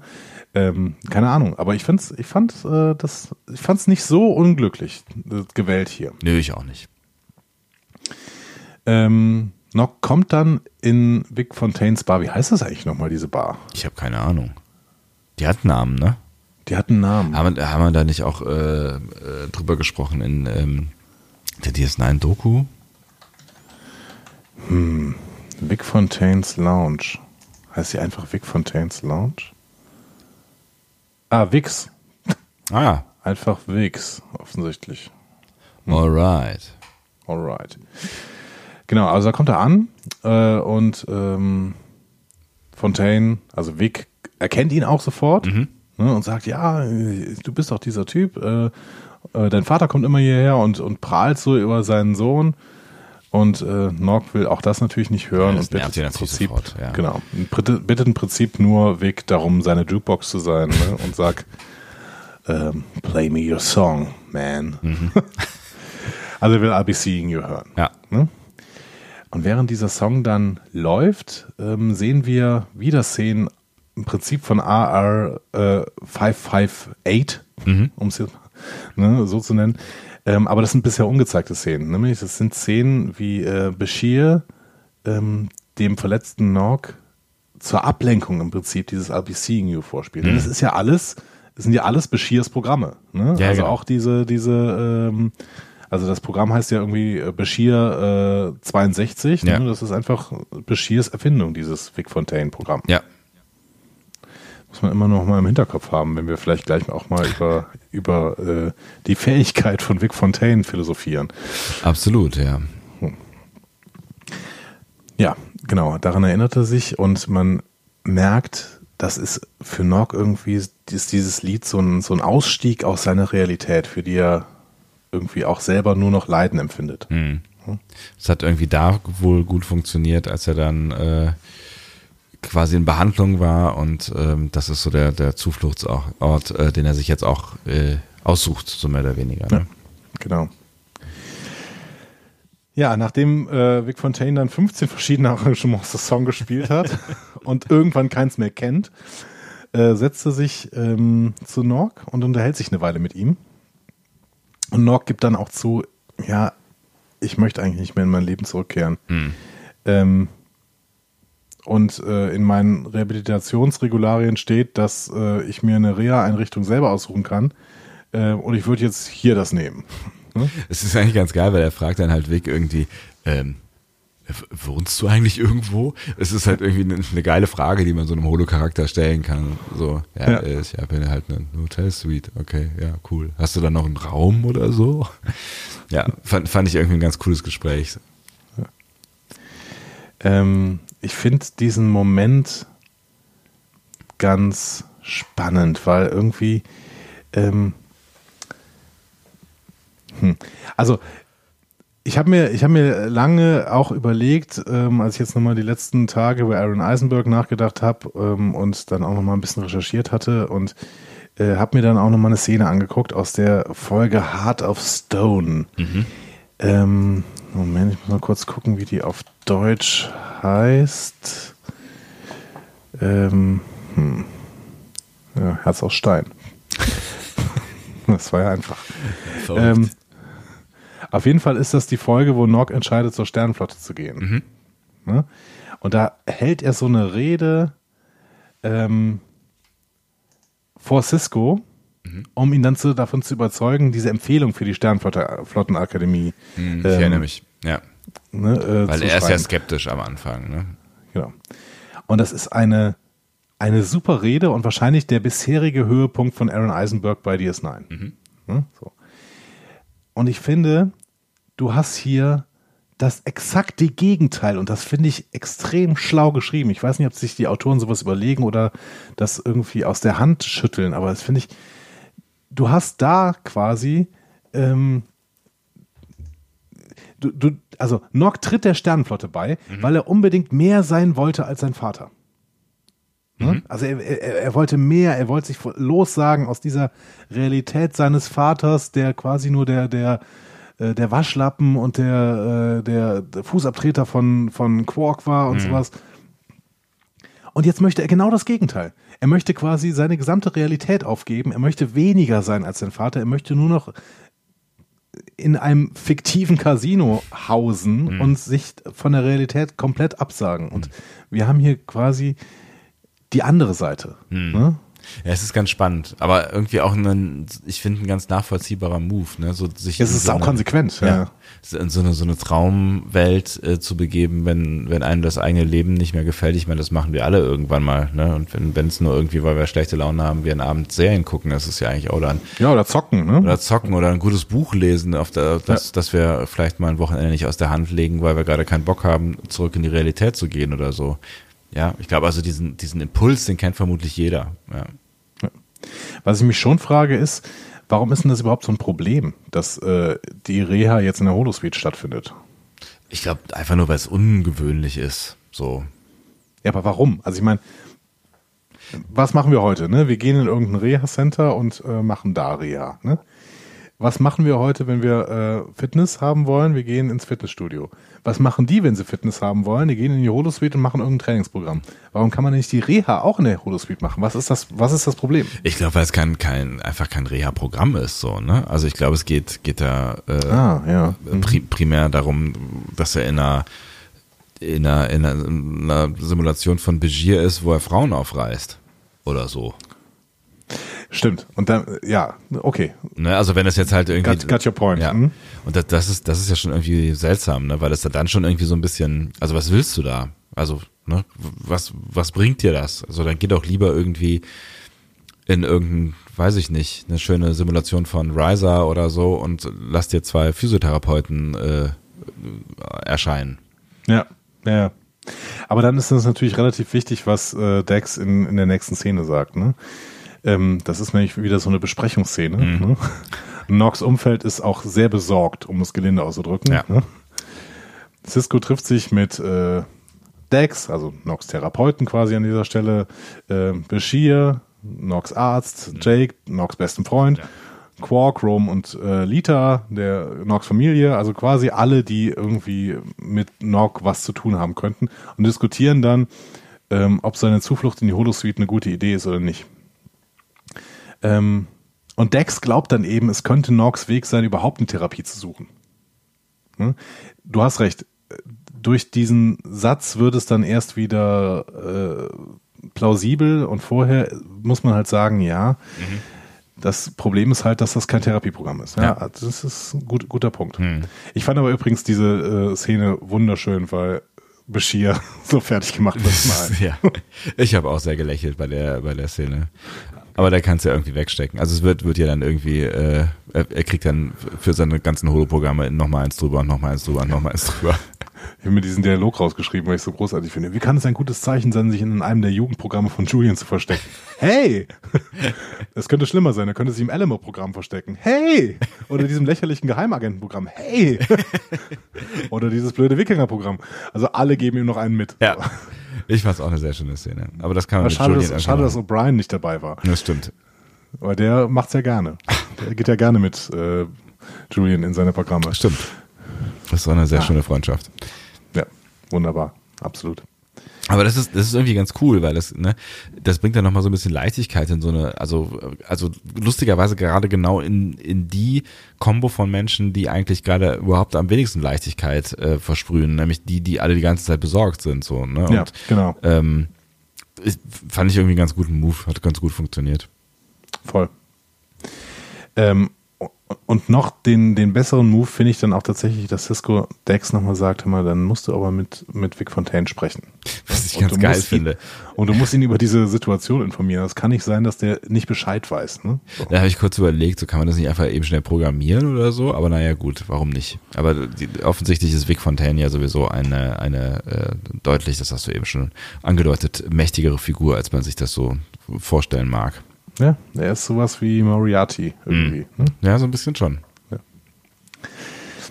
Und der läuft oder ja auch noch irgendwo, oder, ne? Oder fast wie der Doktor. Oh ja, oh, stimmt, ja. Ähm, also informiert Dex dann Vic Fontaine und der wirkt, finde ich, erstaunlich abgeklärt. Ne? Er hat sogar so ein paar Ideen für psychologische Tricks, um Nock den Stock, äh, Stock abzugewöhnen. Mhm. Also, woher hatte die denn her? Keine Ahnung, also das ist eine gute Frage. Das ist so, und warum, warum macht er sich ja schon Gedanken drüber? Also, ähm,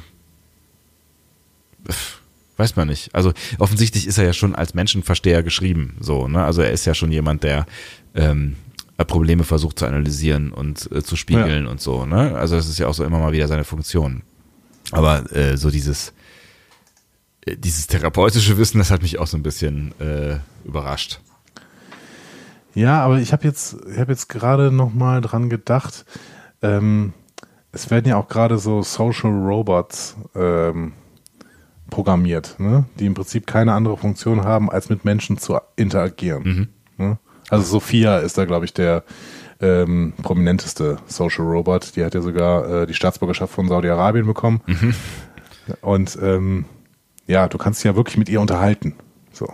Und äh, es ist gerade für ältere Leute gedacht, die keine Ansprache mehr oder wenig Ansprache mehr haben, so, ne? Auf Dauer, genau. Ja. Die Frage ist, wenn man das jetzt so ein bisschen ähm, mal äh, wahrscheinlich nur 20 Jahre in die Zukunft denkt, dann hast du die perfekten Social Robots vielleicht, mhm. ne? die dir wirklich, mit denen du dich wahrscheinlich stundenlang unterhalten kannst. Und ähm, jetzt denk es, denk es mal 250 Jahre weiter.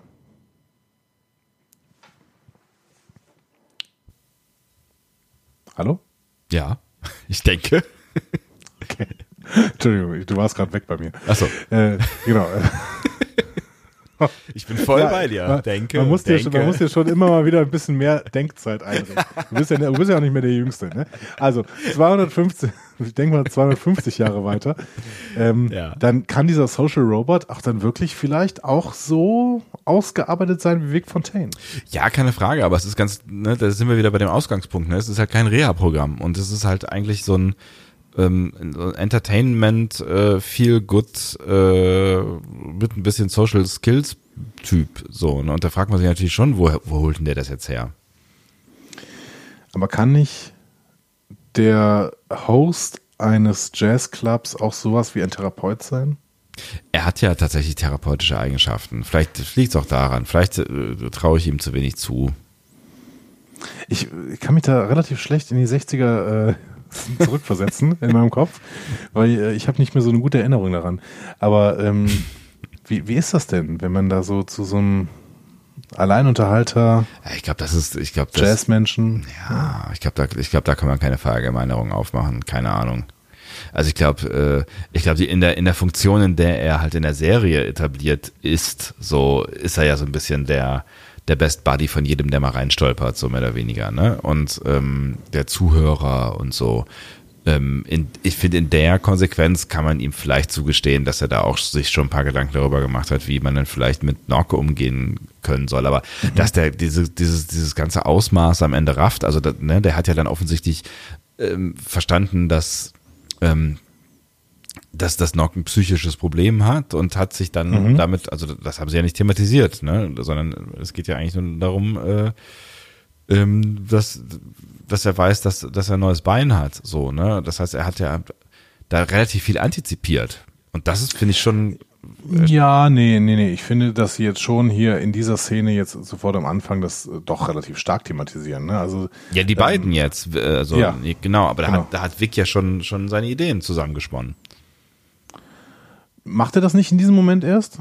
Hätte, hätte ich so verstanden. Ach so. Also, dass, dass Dex ihm da sagt, ja, ähm, also er fragt ja, was ist denn mit dem Stock so? Und äh, sie sagt, ja, psychisches Ding. Und dann meint er, ach so, dann habe ich ein paar Ideen. Ah, okay. Und das finde ich eher, eher so, das finde ich, find ich realistischer, als wenn Data irgendwo steht und lange überlegt. so. Ja, das stimmt. Das ist so meine Lieblingsszene. So. Moment. Lass mich kurz drüber nachdenken. Was? Ja. Ja. Naja, Nock entscheidet sich auf jeden Fall seine Zeit damit zu verbringen, äh, Western in äh, Vic Fontaines Suite zu ähm, sehen. Mhm. Und er schaut dann zuerst Shane, äh, zu Deutsch, mein großer Freund Shane, das ist ein, ein Western von 1953 und ist vom Ende von Shane sehr, sehr unbeeindruckt. Denn äh, Shane wurde erschossen, aber äh, man sieht kein Blut. Also er wurde angeschossen. Angeschossen. So. Er wurde genau. in den Arm geschossen, genau. Ja, man sieht kein Blut und er lacht sofort wieder, hat offensichtlich keine Schmerzen. Und das ist natürlich dann irgendwie für Jake, äh, für Jake, für Nock, äh, in seiner Situation äh, vielleicht doppelt doof, so nach dem Motto, du Arsch, warum, ne? Genau. Warum kann, kannst du so. jetzt einfach so weitermachen? Genau, du wirst angeschossen und dir geht's gut, das kann doch alles nicht wahr sein, das ja. ist völlig unrealistisch. Deswegen findet er The Searchers, äh, beziehungsweise auf Deutsch Der schwarze Falke, mhm. äh, auch besser. Ne? Und ähm, da müssen wir natürlich alle zustimmen, weil der Schwarze Falke ist ein großartiger Western. Habe ich nicht gesehen. Hast, echt nicht? Ich glaube nicht. Was? John Wayne? John Wayne, äh, ein John Ford Western. Also äh, ähm, ich verweise hier mal auf Rio Bravo, Rio Lobo und so weiter. Ähm, und das Witzige ist, äh, Fontaine stimmte mir auch zu. Ne? Sagte ja, wer findet denn äh, The Searchers nicht besser? So. ähm, ich finde diesen Verweis noch schön, weil ähm, die zweite Hauptrolle in The Searchers spielt Jeffrey Hunter. Der wiederum ist Pike. Aha. Im Pilotfilm. Das ist ja witzig. Also das haben sie garantiert absichtlich gemacht. Ne? Also äh, unabhängig davon, dass wirklich, also äh, Searchers ist, ist ein wesentlich, wesentlich besserer Film als hm. Shane. Ach, lustig. Ja, ja genau. Äh, nebenher sitzt äh, Vic Fontaine noch über seine Buchhaltung und mhm. blickt überhaupt nicht durch. Ähm, und da fand ich, da habe ich zum ersten Mal drüber nachgedacht. Also, ja, du hast die, die Frage jetzt schon öfter aufgeworfen, aber ich finde, Vic Fontaine ist klar, dass das Geld keine Rolle spielt. Mhm. Ne? Das sagt er ja auch mehrfach. Ja, ja, ist Holo Money und so weiter. Ne? Ähm, aber die Buchhaltung in seiner Welt nimmt er trotzdem ernst, weil er seine gesamte Welt irgendwie ernst nimmt. Ja, weil du wahrscheinlich auch, keine Ahnung, also der ist ja offensichtlich äh, ähm, er ist offensichtlich fähig zu abstrahieren, dass er eine Holofigur ist und dass seine ja. Welt um ihn rum nicht real ist, sondern nur ein, ein äh, Hologramm, also nur irgendwas, was sich jemand ausgedacht hat. Also er ist eigentlich nur eine Geschichte. Jetzt ist halt die Frage, wie gehst du damit um? Ne? Also wenn du dazu fähig bist, zu abstrahieren, dass du kein Mensch bist und dass du keine reale Welt hast und dass es auch keine reale, keinen realen Ort gibt, an dem du existieren kannst, dann kannst du wahrscheinlich auch nichts anderes als ähm, die Realität dir zu nehmen, die dir zur Verfügung steht, auch wenn sie fiktiv ist. Oder man hat ihn ganz einfach so programmiert. I don't know. Also das ist, das ist halt so, so die Frage, wie viel Mensch steckt denn in so einer Holo-Figur dann am Ende drin? Ne? Ich finde, er wird hier schon so gezeichnet, dass er im Prinzip die Welt, in der er lebt, ernst nehmen muss, weil es das Einzige ist, was er hat. Ja. Und deswegen sagt er ja auch nachher noch, ja, äh, du willst hier abhängen, aber ich habe einen Job und den muss ich machen. Und mhm. Nock sagt im Prinzip, äh, warum musst du den Job machen? Ja, weil ich das halt machen muss. Ne? So. Also ja, ja, er nimmt das schon ernst und er feiert ja auch tatsächlich äh, an mehreren Stellen dann auch gleich, äh, dass, dass, dass er so lange ähm, da sein kann und in seiner Realität so lange agieren kann, dass er dann auch immer mal wieder irgendwie handeln muss. Also dass dann halt Zeit ist quasi dafür, dass er halt irgendwie auf die Bühne geht zum Beispiel. Darf ich mal einen philosophischen Gedanken aufmachen? Bitte. Und du musst mir sagen, vielleicht ist es auch völlig abstrus, was ich gerade überlege. Ja, der Existenzialismus mhm. ne, sagt, ähm, dass der Mensch ja im Prinzip zur Freiheit verdammt ist, äh, weil er sich seine äh, Essenz nach seiner Existenz selber bilden muss. Ne? Also der Mensch ist auf die Erde geschmissen und muss sich dann selber überlegen, äh, was er mit seiner Freiheit denn anfängt. Fürchterlich, so. ja. Ne? So, zur Freiheit verurteilt. Und das ist natürlich viel, viel anstrengender als, ähm, wie der Existenzialismus, äh, Existenzialismus ja nochmal beweist, in einer religiösen Gesellschaft, wo äh, Gott das alles bestimmende ähm, ist, der alle, alles bestimmende Sinn auch und damit deine, damit deine Essenz im Prinzip schon klar ist mhm. als Mensch. So. Ähm, könnte man sagen, dass Vic Fontaine alles im Rahmen seiner Rolle, seiner Essenz als Vic Fontaine, der, äh, der Jazzhost machen muss, weil Freiheit viel zu viel Speicherplatz kosten würde? Ist das deine philosophische Frage? Das ist meine philosophische Frage. Also die Programmierung, die Programmierung hat ja Grenzen und kann freier Wille, wie äh, O'Brien nachher sagt, ne, I'm an engineer, not a philosopher, ähm, kann freier Wille überhaupt Teil dieser einer so komplexen Programmierung sein? Ich meine, der Typ ist ja schon mega komplex programmiert, ne? Also das muss ja schon eigentlich äh, unendlich viel Speicherplatz äh, kosten. Das ist natürlich so, das ist, eine, das, ne, das ist das alte Open World Problem, ne? Also wie Open ist, ist eine World. Also eine Open World ist ja nie open eigentlich. Gibt es immer den Punkt, wo plötzlich der Nebel erscheint und äh, es, es nicht weitergeht, so, ne? Genau. Aber die kann eine KI sich quasi selbst eine Essenz bilden? Ist eine KI, ist es möglich, einer KI zu sagen, okay, du bist jetzt ein kleines Kind und ähm, entscheide dich selber, was du dann mal irgendwann wirst? Ist eine spannende Frage, die sich wahrscheinlich in diesem Fall überhaupt gar nicht stellt, weil Vic als Vic programmiert wurde und wahrscheinlich immer auch schon irgendwie äh, irgendwas zwischen 50 und 60 war und ähm, immer schon diesen Job da gemacht hat. Ne?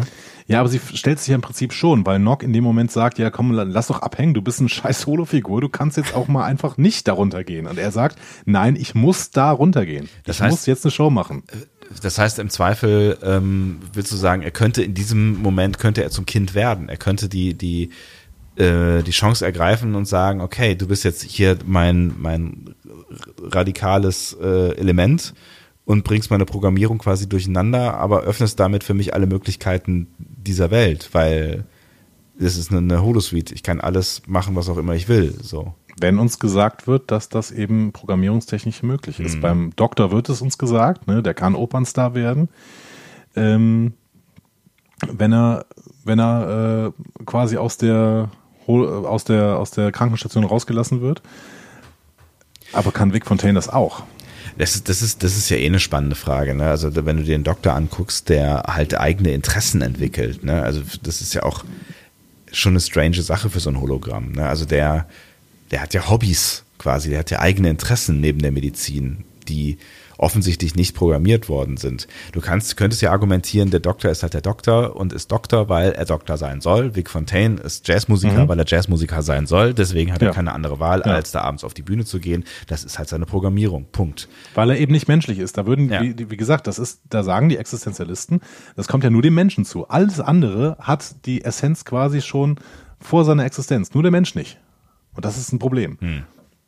Und die Existenzialisten würden sagen, wenn ein Computerprogramm sich selbst eine Essenz bilden muss und kann, dann, dann ist er ein Mensch. im Prinzip ein Mensch. Ja. Genau. Es ist, ich habe ich hab keinerlei Vorstellung, ob das irgendwann mal möglich sein wird, ein Computerprogramm oder eine KI zu programmieren, die sich dann irgendwann überlegt, was sie eigentlich sein will. Keine Ahnung, habe ich. Das ist, äh, das ist Science Fiction. Ja, und ein total spannendes Gedankenexperiment.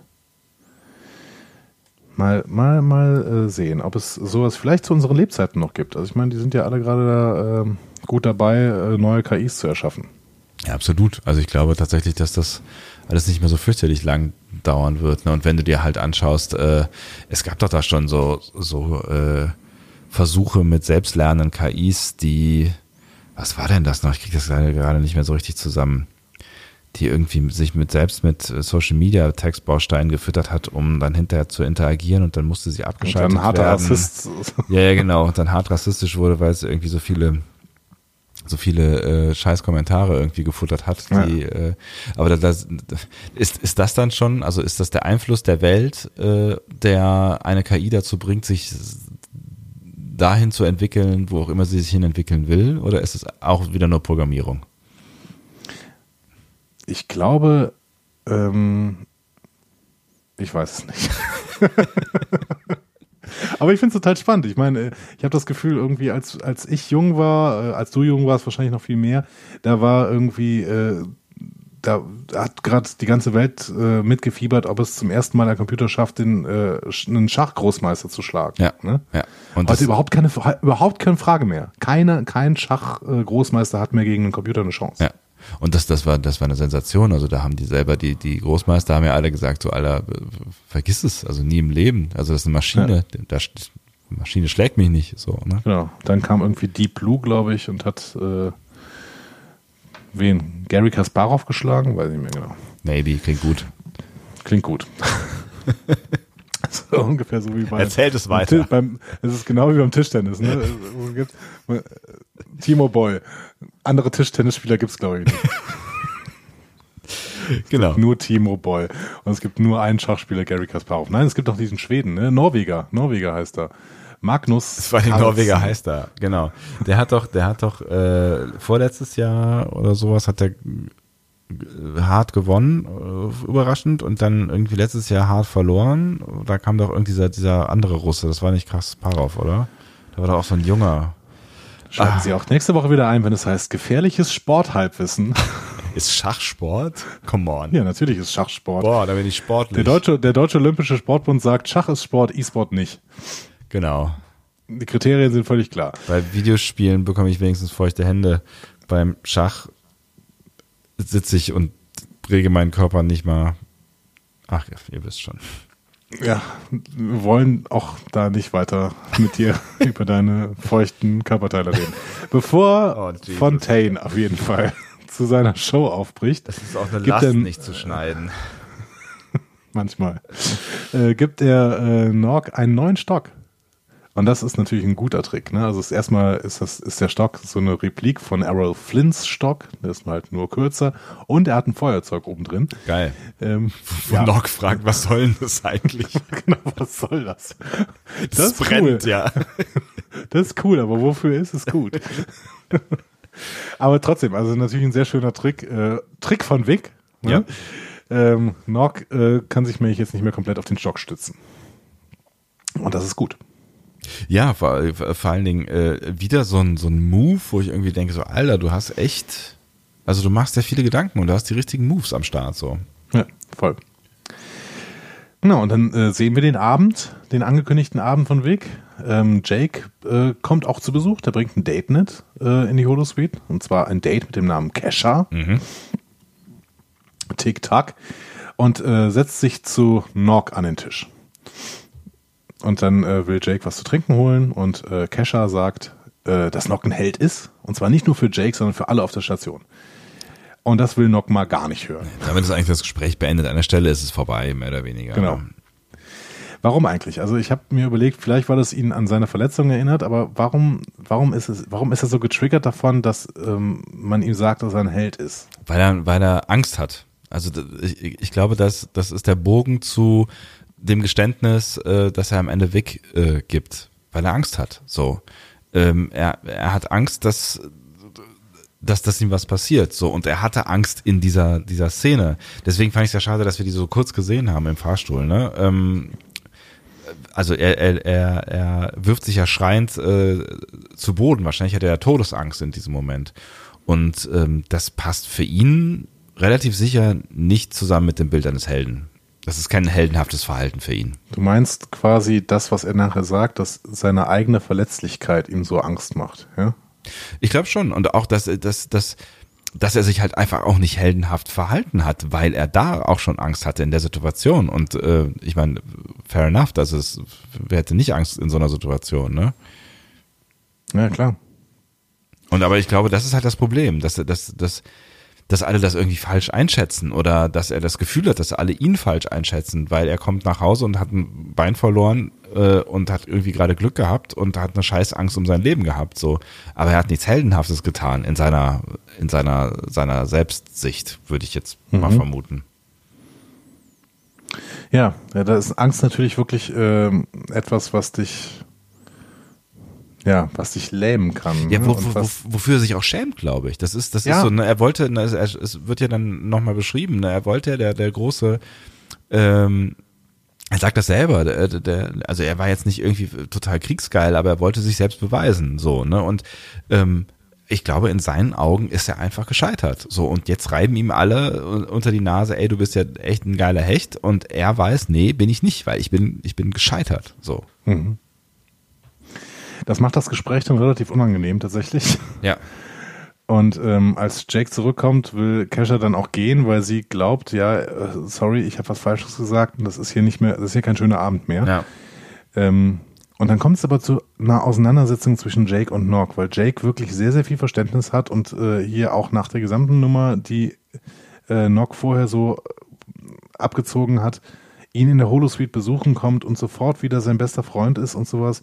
Also ich finde Jake wirklich ganz, ganz toll in dieser Folge. Mhm. Ähm, aber es, ich finde es dann auch sehr verständlich, dass er dann Nock irgendwann mal sagt, hör mal, geht's noch? Voll, ja, ja, klar. Komm, mal, komm mal klar. Ja. Du kannst dich hier nicht so aufführen. So. Ähm, und Nock ähm, wirft, wirft dann sogar noch den Tisch um und schlägt äh, Jake zu Boden. Ja. Und da finde ich aber dann auch, dass Vic Fontaine ganz halt Host seines eigenen Clubs ist und Nock natürlich sofort aus dieser Lounge rauswirft. Was, was, ja? was ich auch einen richtig coolen Move finde in dem Moment, ne? Ähm, anstatt irgendwie zu deeskalieren, zu sagen, so, Alter, du hast in meinem Club gerade nichts verloren in dem, dem Zustand, weil auch das, glaube ich, Nock erst zum Nachdenken bringt in, in dem Moment. Also wahrscheinlich, ja, ja vielleicht hätte er auch äh, wäre auch so drauf gekommen, irgendwie, dass es kein, kein cooler Move war, aber ich glaube, es wird ihm die Drast die Drastizitiertheit. Es Drastizität. Wird, Drastizität. Es wird ihm klar, wie drastisch das eigentlich ist, was er da gerade getan hat. So, äh, weil er halt blöd auf seinem Sofa sitzen muss, also auf dem Sofa in, dem, in der Hotelsuite und nicht mehr in den Club rein darf äh, und eigentlich nichts anderes tun kann, als darüber nachzudenken, dass das keine coole Aktion war. Ja, ist deswegen natürlich auch relativ schnell geläutert. Mhm. Aber ich wollte dir gerade noch zu dieser Szene am Tisch äh, sagen, also grundsätzlich ist das ja alles relativ realistisch, ne? So, so wie wir uns irgendwie einen Las Vegas Club in den 60ern vorstellen. Ne? Ja, ja. Aber ein Martini anders zu servieren als in einem Cocktailglas mit einem langen Stiel, nämlich in so einem Longdrink-Glas mhm. irgendwie, das geht überhaupt nicht. Also, Freunde der Nacht also wenn es ein Wodka-Martini wäre, dann wäre ja die Welt vielleicht schon anders aus, wobei der auch gerne ne, in einem Martini-Glas serviert wird. Ja. Aber vielleicht wisst ihr das auch äh, besser. Ist das, ist das das, ist das das No-Go, für das es Andi hält? Ähm er sagt, also er sagt gezielt, ich hätte gerne einen Martini mit zwei Oliven. Und dann kommen da so, keine Ahnung. Ja, so 0,2 fette, dicke Gläser. Schöne Gläser, ne? Aber äh, also so Kristall. Schöne Gläser, bla, aber ne? keine Martini-Gläser. Keine Martini-Gläser, sind wir uns einig. Und es wäre so einfach gewesen, Leute. ich hatte eh das Gefühl, dass, dass die, diese ganze Deko, ich meine, die, die müssen die doch eigentlich schon ein paar Tage haben, ne? Aber irgendwie zusammengebastelt hat man dieser Tisch, der war so unfassbar wackelig. Jeder, der irgendwie kurz angestoßen ist, das ganze Ding hat die ganze Zeit gewackelt und ich habe gedacht, das fällt gleich alles auseinander. So, das, da hätte man auch irgendwo eine Schraube mal festziehen können. Ah, ich, ich stelle mir gerade vor, wie du, kleiner Monk, da an diesem Tisch gesessen hättest. Du wärst auch wahnsinnig geworden, wenn er die ganze Zeit wackelt. Ich, das, kannst du, das kannst du doch nicht gut, oder? Tatsächlich, tatsächlich wackelt der Tisch hier, an dem ich gerade sitze. Der hat irgendwie, warum auch immer, ist ein Bein äh, leicht in der Luft und äh, während, während du sprichst, versuche ich schon seit ungefähr einer halben Stunde irgendwie eine Möglichkeit zu finden, das Wackeln abzustellen, ohne dass du das Gefühl hast, dass ich den Raum verlasse.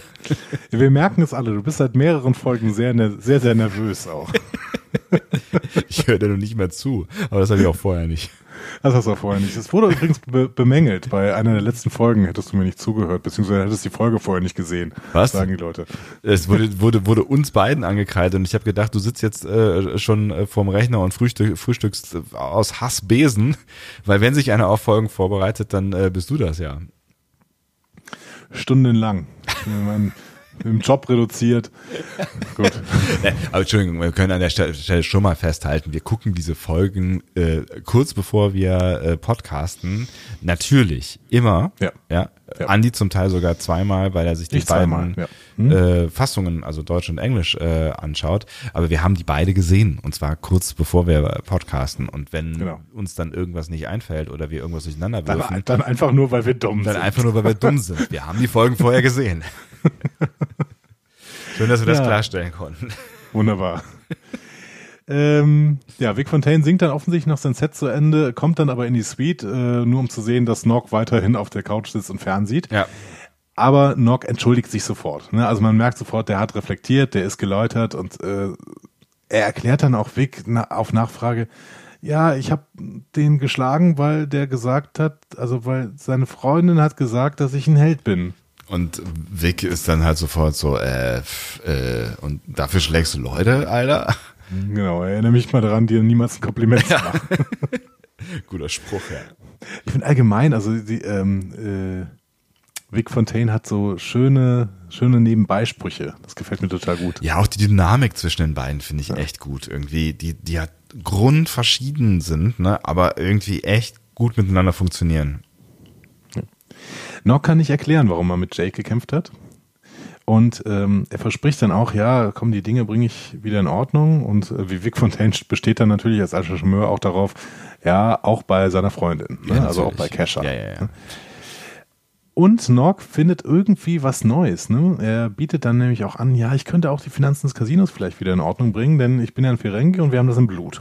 Das hat Vic ja schon darauf angelegt. Ne? Also ich meine, das, das, ich, ich, schon beim ersten Mal, glaube ich, hatte das nur erwähnt, weil er weiß, dass äh, ähm, das eine Beschäftigungstherapie für ihn sein könnte. Und ich glaube, dass das auch so ein, so ein Move gewesen ist, den Vic da absichtlich nochmal einschiebt, damit Nog irgendwas zu tun hat.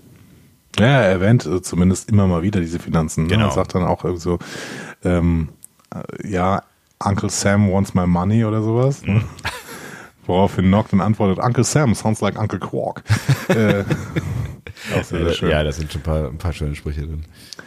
Ähm, meinst du denn, Nock hat diese Eskalation mit Jake gebraucht? Also er ist ja, also vielleicht ist sie, ist sie ein weiteres Steinchen in diesem ganzen Puzzle, ne? Also es, es, es ändert sich ja schon irgendwie was. Also er, er, ähm, er kommt ja aus seiner Passivität in eine aktive Haltung durch, ja, zumindest durch den Abend irgendwie, ne? Also dadurch, dass was da auch immer da passiert ist. Also durch das Negative kommt er, kommt er in, in was Positives hinein. Es ist natürlich jetzt immer noch nicht das, wo er hin soll, nämlich wieder zurück in sein eigenes Leben, aber er fängt ja wieder an zu leben. Und das hat er vorher nicht getan. Ne? Also vielleicht ist es schon nicht unwichtig gewesen, dass es zumindest diesen Abend und diesen Konflikt gab. Auch mit Vic. Der arme Jake. Der arme Jake. Das ist quasi auf dem Weg dann mal eben geschlagen worden als Opfer. So ist das. Manchmal müssen Freundschaften sowas aushalten, vielleicht. Aber ich finde hier schön, dass es in dieser Szene auch so ein bisschen äh, im Hintergrund so ein paar roboterethische Ansätze wabern, finde ich. Ähm, weil es wird dann ja irgendwann gesagt, ja, ey, Nock, ich bin auch verdammt müde, ne, sagt Vic Fontaine, weil er ähm, ja nicht mehr ausgeschaltet wird. Ne? Ja. Und dann frage ich mich doch, wenn ein Hologramm Bewusstsein hat und offensichtlich Müdigkeit verspürt, müssten wir es dann nicht ausschalten? Weil wir müssen den Robotern dann irgendwann auch Rechte zugestehen, äh, zumindest wenn wir irgendwann versuchen, ihnen Verantwortung zugestehen, äh, zuzugestehen. Ne? Also es geht ja schon langsam in die Richtung, dass wir äh, Robotern Verantwortung zugestehen müssen oder KIs zumindest, ne, wenn es irgendwie beispielsweise um autonomes Fahren äh, geht oder sowas. Und dann müssen wir ihnen im Prinzip auch Rechte zugestehen, oder? Das ist ja die große Frage, ne? Das ist ja die große Frage, wenn, wenn, mit welchem Recht fängst du an, mit welchem Recht hörst du auf, ne? Also, wer ist verantwortlich für einen Autounfall, wenn äh, eine KI einen Autounfall verursacht oder genau. so, ne? Es ist ja schon ein schwieriges Ding. Auf der anderen Seite will Vic ja eigentlich ähm, auch sein Leben leben, ne? Also er findet das ja eigentlich auch ganz geil. So, ja, er findet das ne? super, ja, auf jeden Fall. Ähm, Jetzt ist halt die, die Frage, kann man das nicht so programmieren, dass er keine Müdigkeit empfindet? Also, warum muss der denn, warum muss der denn fertig sein, der arme Kerl? Man gesteht ihm dann offensichtlich zumindest zu, dass er durch Schlafen sich auch regeneriert. Ne? Das muss ja auch programmiert sein. Das kann man ja genau. auch ändern. Ja. Finde ich auf jeden Fall spannend. Aber ich glaube tatsächlich, dass es so ein bisschen beabsichtigt wird, dass es so ein bisschen im Hintergrund wabert. Denn dieser, diese Konversation, die dann Nock und ähm, äh, Vic Fontaine haben, wenn Nock ihn dann fragt, when you sleep, do you dream? Mhm. Und er nur sagt, ja, good night. Ne? Dann ist das, ähm, ja, also ich habe da so ein bisschen diese, diese Philip K. Dick-Frage, ähm, so, do androids dream of electric sheep? ähm, äh, das ist ja die, die, das ist ja ein Buch, äh, die, die Vorlage für Blade Runner ist das ja, ne? Ähm, ist, aber die, die, ich finde, die steckte da so ein bisschen drin, mhm. ne? So, wovon träumst du eigentlich, wenn du schläfst? Du bist ein Hologramm. So. Könnte ja auch sein, dass er, dass er deaktiviert sich. Also er kann sich ja offensichtlich aktivieren und deaktivieren. Es könnte ja auch sein, dass er in sein Zimmer geht, sich deaktiviert und sich äh, einen Wecker stellt auf äh, was auch immer. You never know. You never know. Finde ich auf jeden Fall ich finde, da, da steckt noch ganz, ganz viel drin, was wir vielleicht irgendwann auch mal durch ein paar Voyager-Episoden äh, beantworten können, wenn wir uns mal ein bisschen mehr mit dem Doktor beschäftigen. Ja, der ist auch eine sehr komplexe Angelegenheit. Und vor allen Dingen ist, zeigt, zeigt er halt auch die, die Grenze der Frage, wann ist ein Lebewesen ein Lebewesen so. Und da sind wir wieder äh, hier bei Datas Verhandlungen aus äh, TNG. Ne? Ja. Also wann, wann wird Vic zum Doktor? Oder was macht der Doktor zu, zu einem Lebewesen und Weg vielleicht nicht oder so. Also da kann man, kann man, äh, glaube ich, lange drüber diskutieren oder philosophieren. Genau. Da müssen wir eigentlich mal die gesamten Hologramme, die wir so kennen, äh, nebeneinander stellen und fragen, wo ist hier ein qualitativer Unterschied? Ja. Ne? Also und warum? Doktor, ja. wir haben Moriarty, wir haben äh, Leonardo da Vinci ja. und ähm, und die, ja, ich meine, und eben auch Vic Fontaine. Ja, ja. Ja, ist eine spannende, eine spannende Diskussion. Kann man eine Diskussionsrunde machen mit irgendwelchen äh, weiß nicht, Ethikern, äh, Science-Fiction-Philosophen. ja, finde ich gut. Ja. Ähm, wir gehen weiter in der Handlung. Bitte. Dex kommt vorbei, um zu sehen, wie es noch geht. Mhm. Äh, und die möchte im Prinzip auch ihm empfehlen, die Holosuite zu verlassen. Und ähm, von Vic Fontaine weist dann Dex darauf hin, ja, du willst, dass das du willst, dass das Kind, ne, sagst immer das Kind, ne, ja. äh, in die Realität zurückkommt, aber ich finde, in letzter Zeit hat das allgemein ein bisschen zu viel Realität gehabt und ein bisschen Fantasie täte auch nicht schlecht. Und Nock kommt dann dazu und sagt auch so, ja, ähm, und wenn du mich hier zwingst rauszugehen, dann quittiere ich sofort meinen Dienst. Hm. Hm. Und Dex ist äh, dann so, wow, stopp, Piano, ne? So und äh, will sofort deeskalieren Piano und dann ist schön in dem Zusammenhang, ja. Ja, oh, ja stimmt. War noch nicht mal so beabsichtigt. Ähm, und äh, es deeskaliert die Situation und lässt im Prinzip erstmal alles ähm, weiter laufen. Auch wenn sie sicherlich ein bisschen ähm, sich Sorgen darüber macht, dass Nog tatsächlich äh, seine gesamte Energie darin investiert, ein Holo-Casino zu bauen. Hm. Ja, ja. ich habe mich gefragt, was, was ist denn Wicks Motivation in dieser Moment, in diesem Moment? Die Antwort bekommen wir ja im nächsten Gespräch mit Dex eigentlich so ein Stück weit, ne? Ähm, vielleicht warten wir mit der Frage noch bis dahin. Ja, okay. Ähm, auf jeden Fall wird dann in einem Zusammenschnitt über äh, Nox Planungen des Casinos und dem Zusammenleben mit Vic das titelgebende Lied gesungen. Ja. It's Only a Paper Moon. Das ist ein äh, Lied, ich habe mir das mal etwas ähm, ergoogelt. Ein Lied von Harold Arlen mit Texten von äh, E. Y. Harburg und Billy Rose aus dem Jahr 1933 und das ist für, den, äh, für das Musical The Great Magoo geschrieben worden und hat sich dann irgendwann zu einem Jazz-Standard entwickelt. Schönes Lied. Hab ich noch nie, ich habe es noch nie gehört, Ja, aber ich finde es auch äh, relativ schön. Ja. Genau. Und ich finde es auch ein schönes Bild irgendwie. Auch ich finde es auch schön, dass der Folgentitel auf Englisch so heißt und finde ihn deswegen auf Deutsch auch so ein bisschen äh, langweilig, ne? Weil es halt irgendwie auch so ein bisschen dieses, dieses vielleicht auch das Symbol ist für das, was was äh, Jake sich da aufpustet. Verstehe ich nicht. Erzähl mir das. Ich habe ich hab mir lange drüber nachgedacht, ob ich da irgendwas drin sehe, aber vielleicht ist da wieder, äh, vielleicht sehe ich den Wald vor lauter Bäumen. Ja, ist auch nur hier Paper Moon so, ne? Das ist halt irgendwie nur ein Mond aus Papier. Es ist nichts Reales. Es ist halt nichts, nichts zum Anfassen. Das ist nur, das ist nur Pappmaché. Es ist nur so. Das war mein, mein Gedanke. So ganz einfach und subtil. Weißt du? Ich weiß nicht, worum es in dem Lied geht. Also, das, wenn du dich damit auseinandergesetzt hast, kennst du vielleicht mehr vom Text, aber ähm, ich, ich habe hab irgendwie gedacht, dass es vielleicht auch so ein bisschen so ein Bild für ein Hirngespinst ist, so ein Paper Moon. Weißt du? Also es geht um einen Jahrmarktsausrufer, der ähm, eigentlich keine Illusionen mehr mh, hat, aber sich verliebt. keine Illusionen mehr hat. Ja, keine Träume mehr oder so. Ach so. Ne? Also hm. Jaburg hatte die Idee an den Mann, der über die Bucht schaut und die Lichter vom Broadway sieht und denkt, dass die ganze Welt ein Theater ist, der Mond nur aus Papier und der Himmel aus Pappmaché. Naja, und Jakes ganze Welt ist gerade eigentlich auch nur ein Theater und Pappmaché und Kulisse Im Holodeck. im Holodeck. Ja, stimmt. Dann passt es natürlich ganz gut aufeinander. Ah, haben wir das auch schon wieder zusammengefügt. Vielen Dank. Ich habe zu danken. Nach ein paar Tagen äh, checkt Dex dann erneut bei denen ein und äh, stellt fest, dass Nock sich ganz in dieser äh, in die Rolle des Geschäftspartners von Vic Fontaine gestürzt hat. Äh, da kommen dann auch Rum und Lita mal kurz vorbei, äh, um zu sehen, wie es Nock geht. Und ähm, am Anfang war zu Rum und Lita ja so eine völlige Ablehnung und jetzt ist es nicht viel besser irgendwie.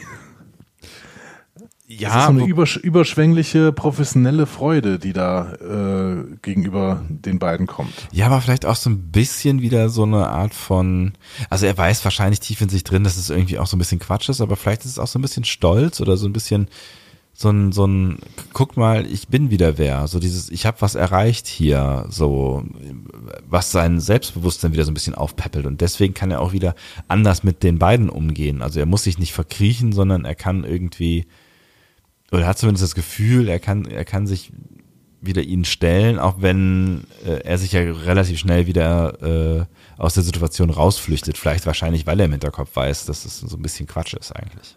Ja, auf jeden Fall, weil er, er flüchtet ja in dem Moment, also sie sagen dann, ja, hier und Rom ist äh, befördert worden und dann äh, sagt Nock, ja, hey, dann machen wir hier so eine Riesenparty. Genau, ja. Und sie sagen dann aber, ja, nee, eigentlich hat O'Brien in der letzten Nacht schon eine Riesenparty für äh, Rom geschmissen. Ja, ja.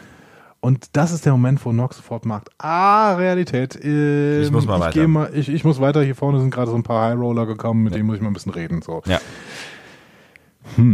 Also ich fand das auch einen relativ frustrierenden Auftritt, wenn ich mir jetzt äh, in, in Rom hineinversetze, der seinen Sohn da sieht, dass der offensichtlich versucht, irgendwie die Realität von sich wegzuschieben und überhaupt nichts mehr mit dem alten Nock zu tun zu haben.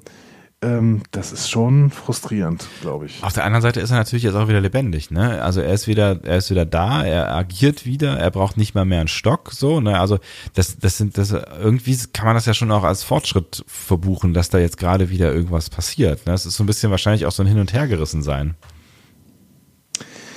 Ja, das würde Vic Fontaines auch sagen. Ne? Der sagt ja auch, ja, äh, ihm geht's offensichtlich gut hier. Ne? Dem geht's doch gut in den Holospeed. Dann lassen doch auch hier.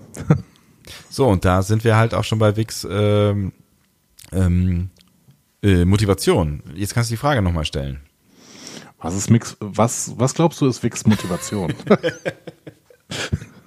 Schöne Frage.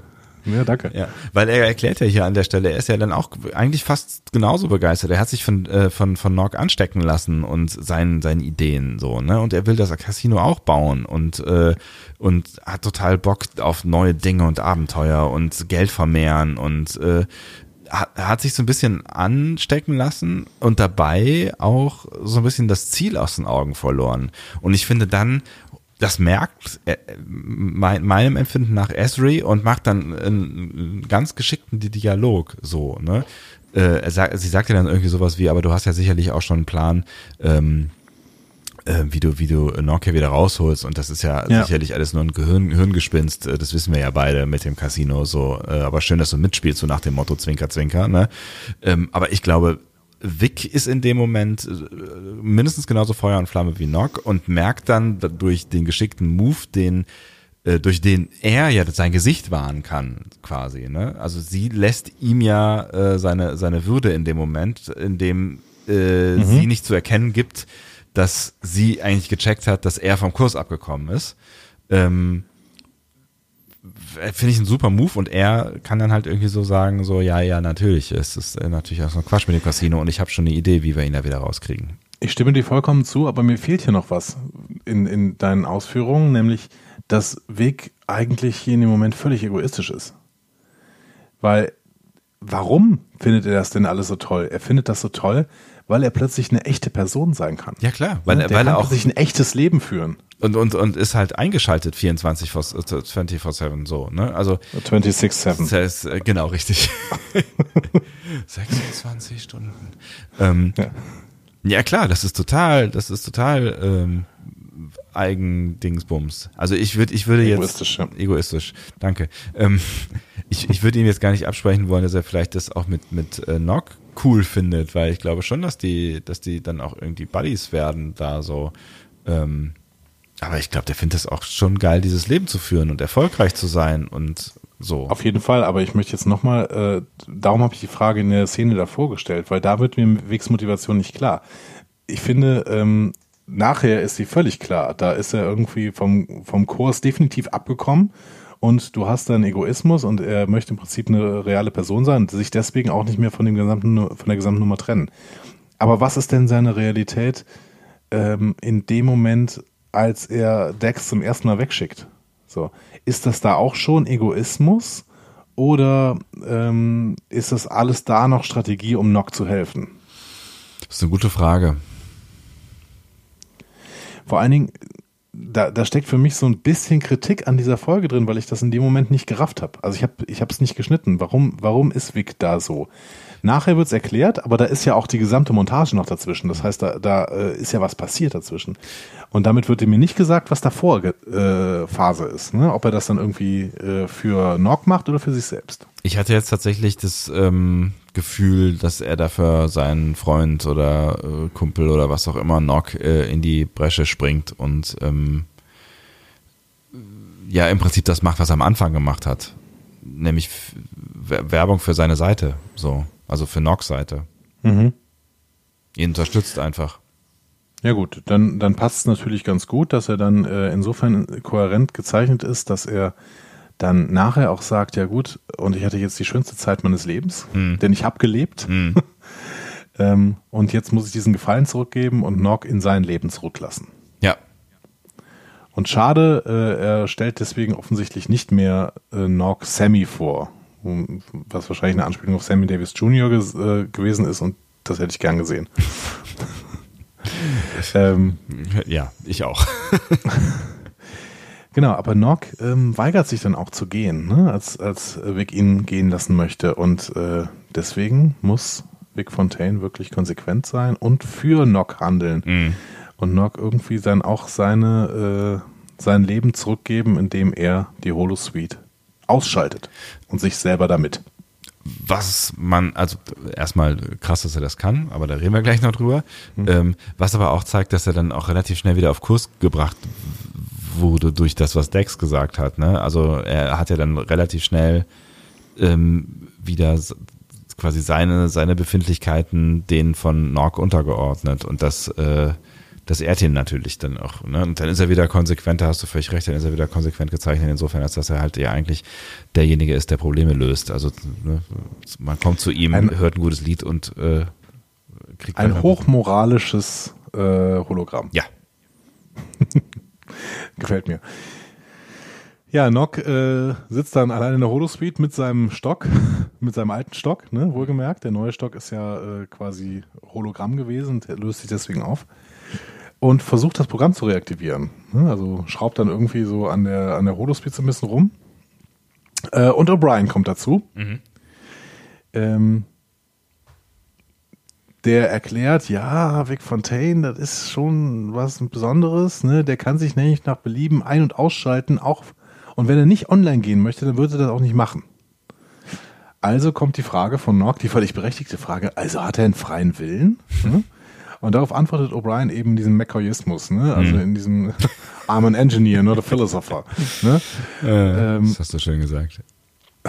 ja, äh, ähm, aber die Frage ist tatsächlich real. Ne? Also ist er, hat er dann einen freien Willen, wenn er das kann? Und hier müssen wir wieder das Ranking aufmachen. Moriarty kann das auch. Kann das auch. kann der Doktor, das kann der Doktor eigentlich nicht. Der Doktor zumindest kann erst, zumindest am Anfang nicht. Am Anfang nicht, am Anfang kann das Moriarty auch nicht. Ach stimmt, Moriarty lernt das irgendwann, ne? Genau, der, äh, der, wie war denn das noch? Der verschmilzt doch mit irgendeiner KI oder sowas, ne? Und wird dann das Superbrain und dann hinterher äh, ist doch auch der, der Deal äh, irgendwie, dass Moriarty äh, weiterläuft in seiner Simulation irgendwo in irgendeinem entfernten Teil des Computers oder so. Das weiß ich nicht mehr. Mal wieder. Aber er kann, er kann sich auf jeden Fall an und ausschalten. Mhm. Und das kann der, ähm, kann der Doktor ja dann später auch. Tja. Leonardo da Vinci kann das, glaube ich, nie. Nee, glaube ich auch nicht. Aber spannend auf jeden Fall. Starke KI, die der Julian hier programmiert hat. Ja, und man fragt sich natürlich auch, warum. Ne? Also ich meine, ich verstehe, warum die Writer das gemacht haben. Also die geben ihm natürlich damit eine ganz andere Bedeutung oder eine ganz andere Tiefe irgendwie. Ne? Also das, ne, man, man, mhm. man braucht ja auch ein Stück weit irgendwie eine Figur, die ähm, auf, auf, auf ethischen Grundsätzen eigenständig handelt äh, und irgendwie auch die, diese, diese Tiefe, um ihr das Handeln abzukaufen. Ne? Ähm, Vielleicht haben sie es alles auch nur gemacht, damit er dieses Yogi-Bär-Zitat bringen konnte. Was? Ja, O'Brien geht dann ja raus und dann in dem Moment schaltet sich äh, Vic Fontaine wieder zurück und sagt, ja, äh, hat O'Brien dir also erklärt, dass äh, ich smarter than the average bear bin. sagt er das? Ja. Das ist, das ist ja aus dem Titelsong von Yogi Bär. Und das, das ist deswegen witzig, weil James Darren tatsächlich mal Gesangsstimme in einem Yogi Bär Film war. Oh Mann, ey. Freaks, noch Freaks. Ja, Ronald D. Moore ist einfach großartig. Der weiß sowas alles und äh, ich glaube, da haben die auch Spaß irgendwie. Dann liest Darren das und sagt, I'm smarter than the average bear. so. Ich glaube, da ist, das ist, kann ich mir richtig spaßig vorstellen. Mhm. Ja, okay. Und ähm, um jetzt mal von diesem Spaß wegzukommen zu wirklich ganz großen Emotionen und zu ganz großem Schauspiel auch an der Stelle. Mhm. Ähm, das ist der Moment, wo Nock zusammenbricht. Ne? Ja, spannenderweise. Ne? Ja. Ja, er schüttet sein Herz aus.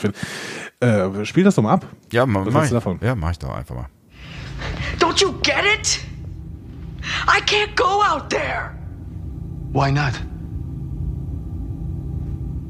I'm scared, okay?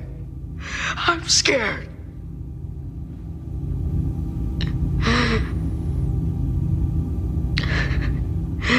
when the war began, I wasn't happy or anything, but I was eager. I wanted to test myself.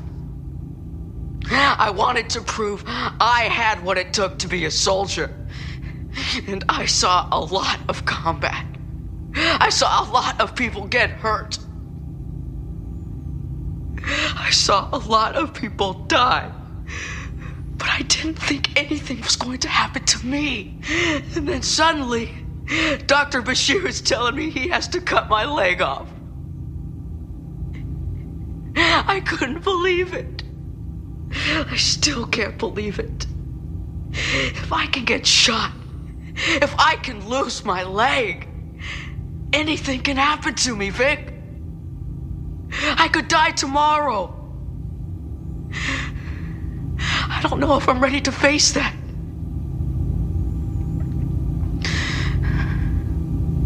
If I stay here, at least I know what the future is going to be like. You stay here, you're gonna die.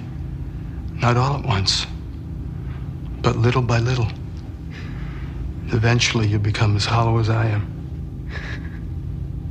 You don't seem hollow to me. Compared to you, I'm hollow as a snare drum. Schönes Bild, was er am Ende noch verwendet. Der gute Wick. Absolut. Ja. Ja, das ist der Dreh- und Angelpunkt eigentlich. Ne? Das ist der Dreh- und Angelpunkt dieser, dieser äh, ganzen Folge, weil hier erklärt er endlich, warum er das Problem damit hat, wenn er als Held bezeichnet wird, wo wir eben schon drüber gesprochen haben, ne? warum er das Problem hat, in der Realität unterwegs zu sein. Ähm, und die Antwort ist halt eigentlich ja. ganz einfach. Es ist äh, Angst. Angst, ja. Er hat Angst, dass er sterben könnte.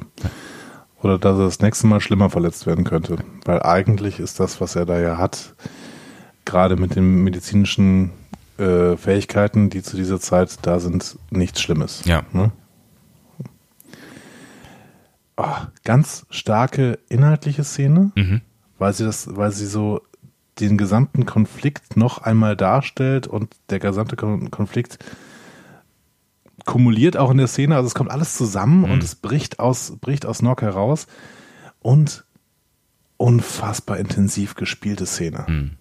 Und es ist, das ist ein, das ist ein Monolog hier, ne? Das ist ein Monolog von, ich weiß nicht genau, wann Dick äh, genau einsetzt, aber er sagt ja auch noch zwei Worte. Also insgesamt haben wir jetzt eine Minute und 50 Sekunden gehört, ne? Und äh, die muss halt auch erstmal so runterspielen. Ähm, und ja, ich fand's auch, das ist ein Gänsehautmoment, ne? Also da, ähm, da muss man schon sagen, das, das war schon richtig cool gespielt.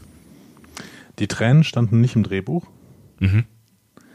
Und ich finde es ganz spannend, weil es so viel auch über, den, über das Schauspiel von Eisenberg äh, sagt, mhm. dass er nachher gesagt hat, ich weiß gar nicht, woher die Tränen kamen. Und ich finde, das sagt so viel darüber aus. Ja, er war vielleicht nicht der perfekte Schauspieler, aber er war der perfekte Nog. Ja. weil er den, weil er Nog eben perfekt verstanden hatte und dementsprechend konnte er diesen Konflikt so nachvollziehen, dass seine Tränen dann plötzlich da waren. Mhm. Ja, wo wahrscheinlich dann auch einfach hilft, ne, diese sieben Staffeln Entwicklung im Nacken zu haben, ne, die, genau. die angenommen zu haben, die äh, gefühlt und gespielt zu haben, ne, und ähm, ich glaube schon, dass du dann, und dann bist du halt ein guter Schauspieler, ne, dass du dann da stehst und ähm, die, die, die Erfahrung und das, das Scheitern und diese ganzen Gefühle in dir trägst, die die Figur ähm, mit sich bringt, so, ne, und wenn ja. du die dann nachempfinden und fühlen kannst, dann brauchst du halt auch keine Tränenflüssigkeit, die dir ins Auge geträufelt wird, weil dann, dann, dann fühlst du diesen Schmerz. So, und ähm, dann ist es auch vielleicht egal, ob du jetzt der perfekte Schauspieler bist und ob das hier ein Shakespeare-Monolog war oder nicht, aber es ist authentisch. Und das, finde ich, ist diese Szene, sie ist, sie ist authentisch. Ja, absolut. Und es ist, äh, man, man bekommt eine Gänsehaut, wenn man hier diese Eskalation mitbekommt. Ja. Diese Eskalation während der inhaltlich Nog versteht.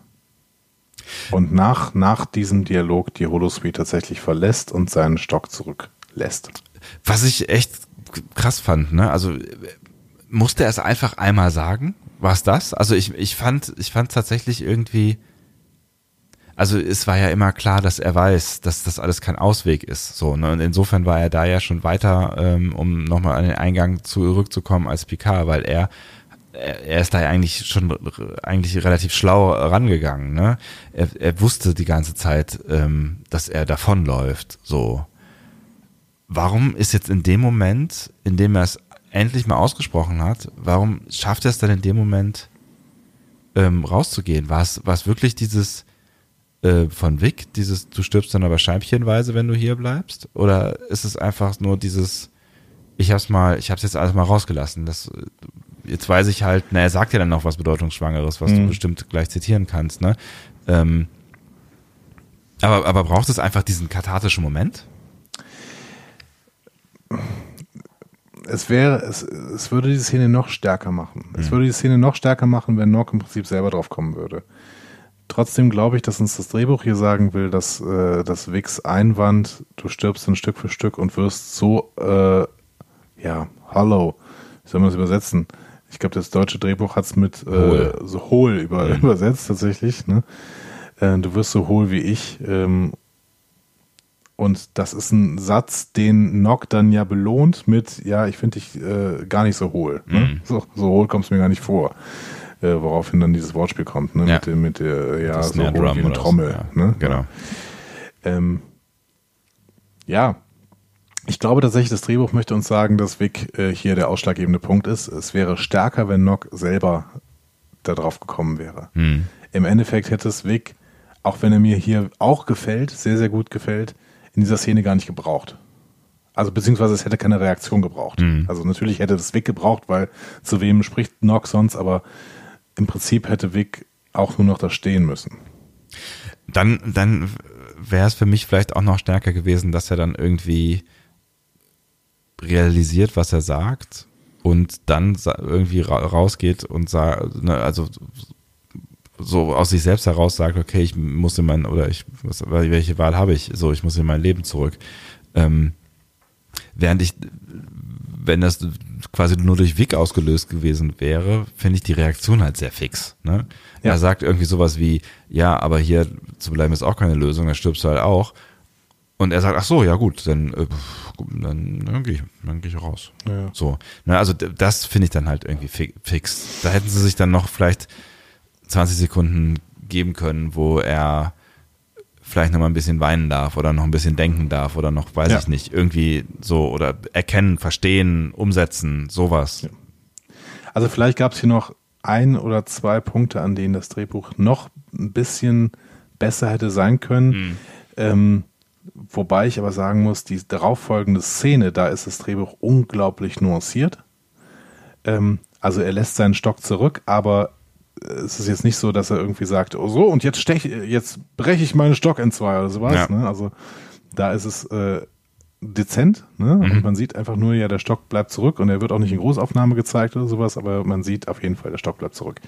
Ähm, doch, er wird sogar in Großaufnahme gezeigt, ne? Weil, äh, genau, weil, Weil nimmt ihm nochmal noch die Hand. Genau, er ne? fasst ihn nochmal an, richtig. Man sagt crazy. Ja. Ja. Ähm, aber er geht runter und ist dann eben nicht total beseelt und glücklich und hey, wir sind wieder alle da, ne, sondern Mhm. er wird von Quark, äh, äh, Rome und Lita, die sich gerade auch über ihn unterhalten im Quarks, äh, empfangen. Und Lita fragt, geht's dir gut? Und er sagt nein. Aber es wird. Das ist, das und ist dann ein- umarmt er seinen ja. Vater und auch, und auch Lita, die sich das ja von Anfang an gewünscht hatte, Ja. ne, dass er sie auch mal umarmt quasi. Das ist, das, ich finde auch, das ist ein ganz großer Moment und es ist auch, das ist auch ein, ein Tränchen-Moment für mich gewesen, tatsächlich. Noch mehr, also noch viel mehr tatsächlich als die, der, der, dieser Monolog davor, ähm, weil das so ein Erkenntnisding ist. Und gerade deswegen, wegen dieser Szene, hätte ich mir noch mehr gewünscht, dass ich die Erkenntnis mehr gesehen hätte. Also, dass ich mehr gemerkt hätte in ihm, in der Szene davor, dass er verstanden hat, dass es wird. Ne? Weil das ist ja, das ist ja ein, also es sind zwei starke Aussagen. Ne? Also er versteht einmal, dass es ihm nicht gut geht. Das hätte er vielleicht auch schon vorher verstehen können in all diesem Tohuwabohu, in dem, in dem er sich befunden hat. Aber dass es wieder wird, das hätte man mir vielleicht noch einen Hauch besser verkaufen können in der Szene davor. Maybe. Ja. Aber das macht die Szene jetzt nicht schmaler. Genau. Ja, und dann sehen wir einen kleinen Zeitsprung. Ne? Wir sehen, dass Nock wieder äh, ein paar Stunden am Tag zumindest Dienst hat und äh, in die Holosuite zurückkehrt. Ähm, und Vic Fontaine hat offensichtlich mitbekommen, dass es Nock besser geht, denn er schaltet sich dann tatsächlich auch wieder an auf Zuruf. Ne?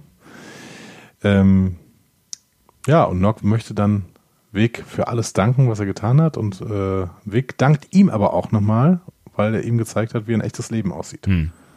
Und dann dankt Nock ihm noch mehr und äh, die beiden küssen sich und nein, aber es geht halt, es geht, also es sind wirklich sehr, sehr dankbar, sich gegen, gegeneinander Viel Dankbarkeit im Raum. gegenüber, gegenüber, genau. Ja. Und das ist äh, einfach sehr, sehr schön, finde ich.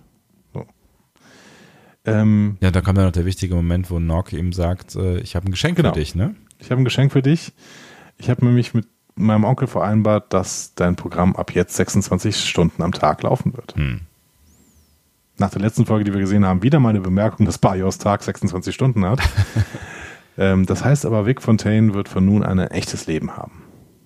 Verrückt. Und er, er feiert dann auch, indem er I've Got the World on a String singt.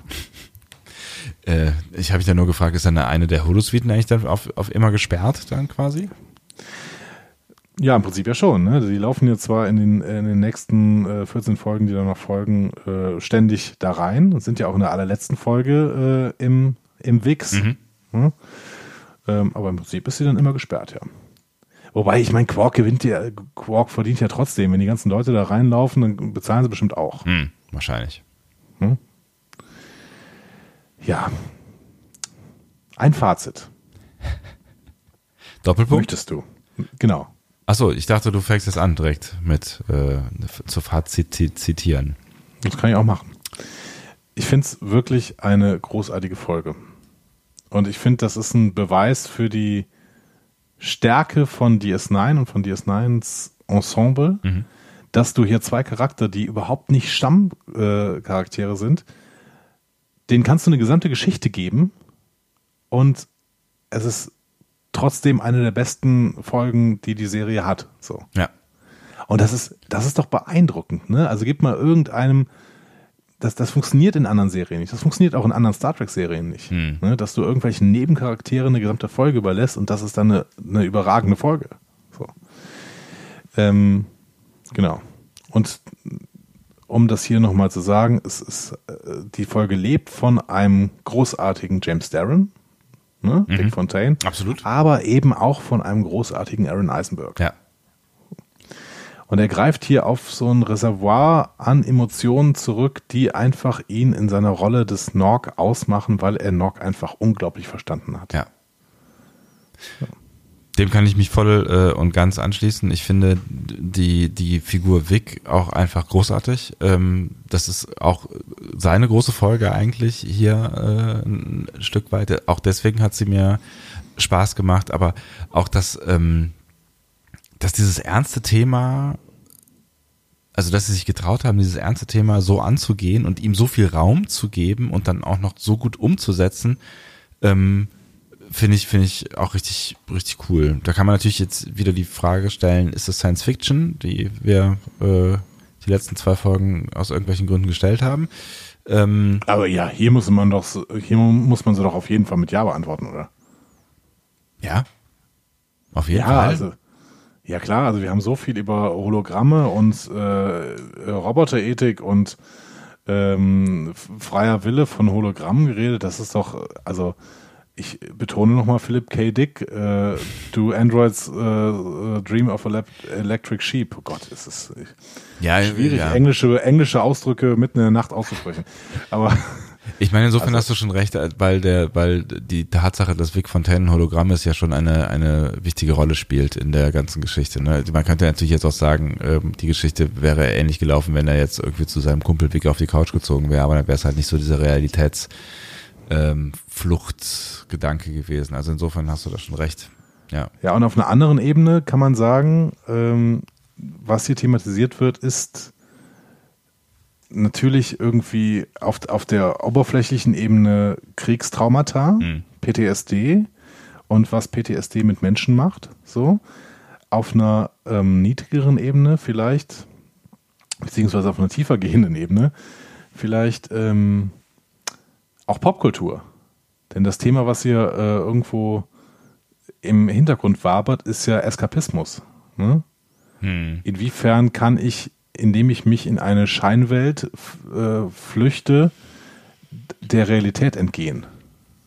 Und ich meine, das ist natürlich auch dann die Frage, wie viel Zeitgeist da drin steckt. Ne? Das waren ja so die Anfänge des Internets, es war Gaming, war da relativ groß, äh, Ja. ne? so in den in, den, in der zweiten Hälfte der 90er ist die Playstation rausgekommen, die erste, Nintendo war relativ groß ähm, und es gab viele Menschen, gerade was Gaming angeht, aber ich glaube auch was das Netz allgemein anging, die da viele Sorgen äh, hatten, ne? also wo dann die gleichen Argumente äh, ausgepackt wurden, die auch beim Fernseher und beim Buch schon ausgepackt worden sind, ähm, die wir bis heute ja nicht nicht hundertprozentig los, äh, also zumindest was das Gaming angeht, nicht hundertprozentig losgeworden sind. So, ne?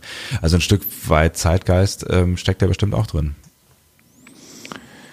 Und dann ist doch Star Trek immer am besten, oder? Ja, voll. Also ohne Scheiß, ich glaube, das sind wirklich, das sind wirklich die Folgen ähm, oder ganz häufig die Folgen, ähm, die halt einen Bezug herstellen zu, zu dem, was da gerade passiert. Und ähm, ich meine, das ist ja auch so ein bisschen vielleicht auch der rote Faden in Star Trek. So, ne? Das klingt alles gut. Ja, es war, also ich bin wirklich dankbar, ähm, dass wir diese, diese Folge besprechen äh, konnten. Auch äh, wie ich eingangs gesagt habe, dass, dass der, der Anlass natürlich ein sehr trauriger ist. Ähm, aber so haben wir sie zumindest äh, nicht übersehen in unseren Lieblingsfolgen, was vielleicht passieren hätte können, aber so wird jetzt nicht passiert ist. Großartig. Ja. Es war für mich ein sehr, sehr schöner zweifolgiger Ausflug jetzt ähm, auf DS9. Ja. Ich habe sehr viel Spaß bei Progress gehabt. Ich habe auch sehr viel Spaß bei It's Only a Paper Moon gehabt. Ich habe mich sehr, sehr gerne an Aaron Eisenberg erinnert. Ähm, und ich finde, dass es auch schön ist, sich an jemanden mit seinen, mit dem Höhepunkt seines Schaffens zu erinnern. Absolut. Also ohne ihn äh, würde was fehlen und ohne ihn fehlt sicherlich jetzt auch was. Insofern äh, schön, dass wir über ihn gesprochen haben. Schön, dass wir diese Folge besprechen konnten. Ja. Wir wissen noch nicht genau, wo wir beim nächsten Mal weitermachen. Ist das richtig? Das ist ähm, vollkommen richtig. Es gibt Theorien, ähm, aber sie sind noch Theorien.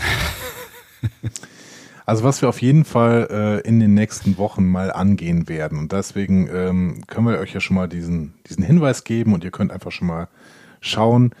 Ähm, ich will ganz, ganz sicher TNGs The Inner Light machen. Ja. Da, da Wie auch immer. Ja, da gehen wir jetzt äh, auf jeden Fall ran.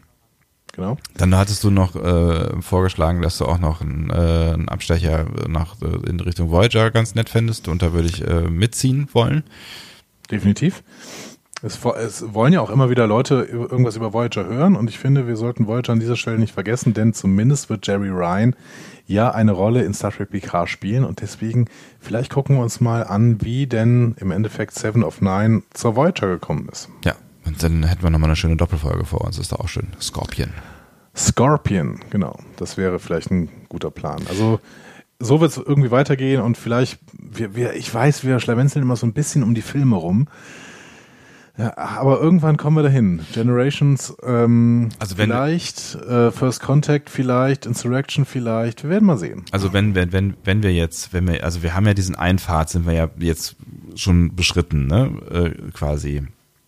Ähm, und mit zuletzt Family müsste eigentlich jetzt konsequenterweise noch The Inner Light dahinter und dann könnte man mit einer gewissen Rechtfertigung auch sich Generations angucken, auch wenn das einige gibt, die das anders sehen von euch, das weiß ich, aber ich hatte ja schon erwähnt, dass ich Generations einfach nochmal gerne gucken möchte.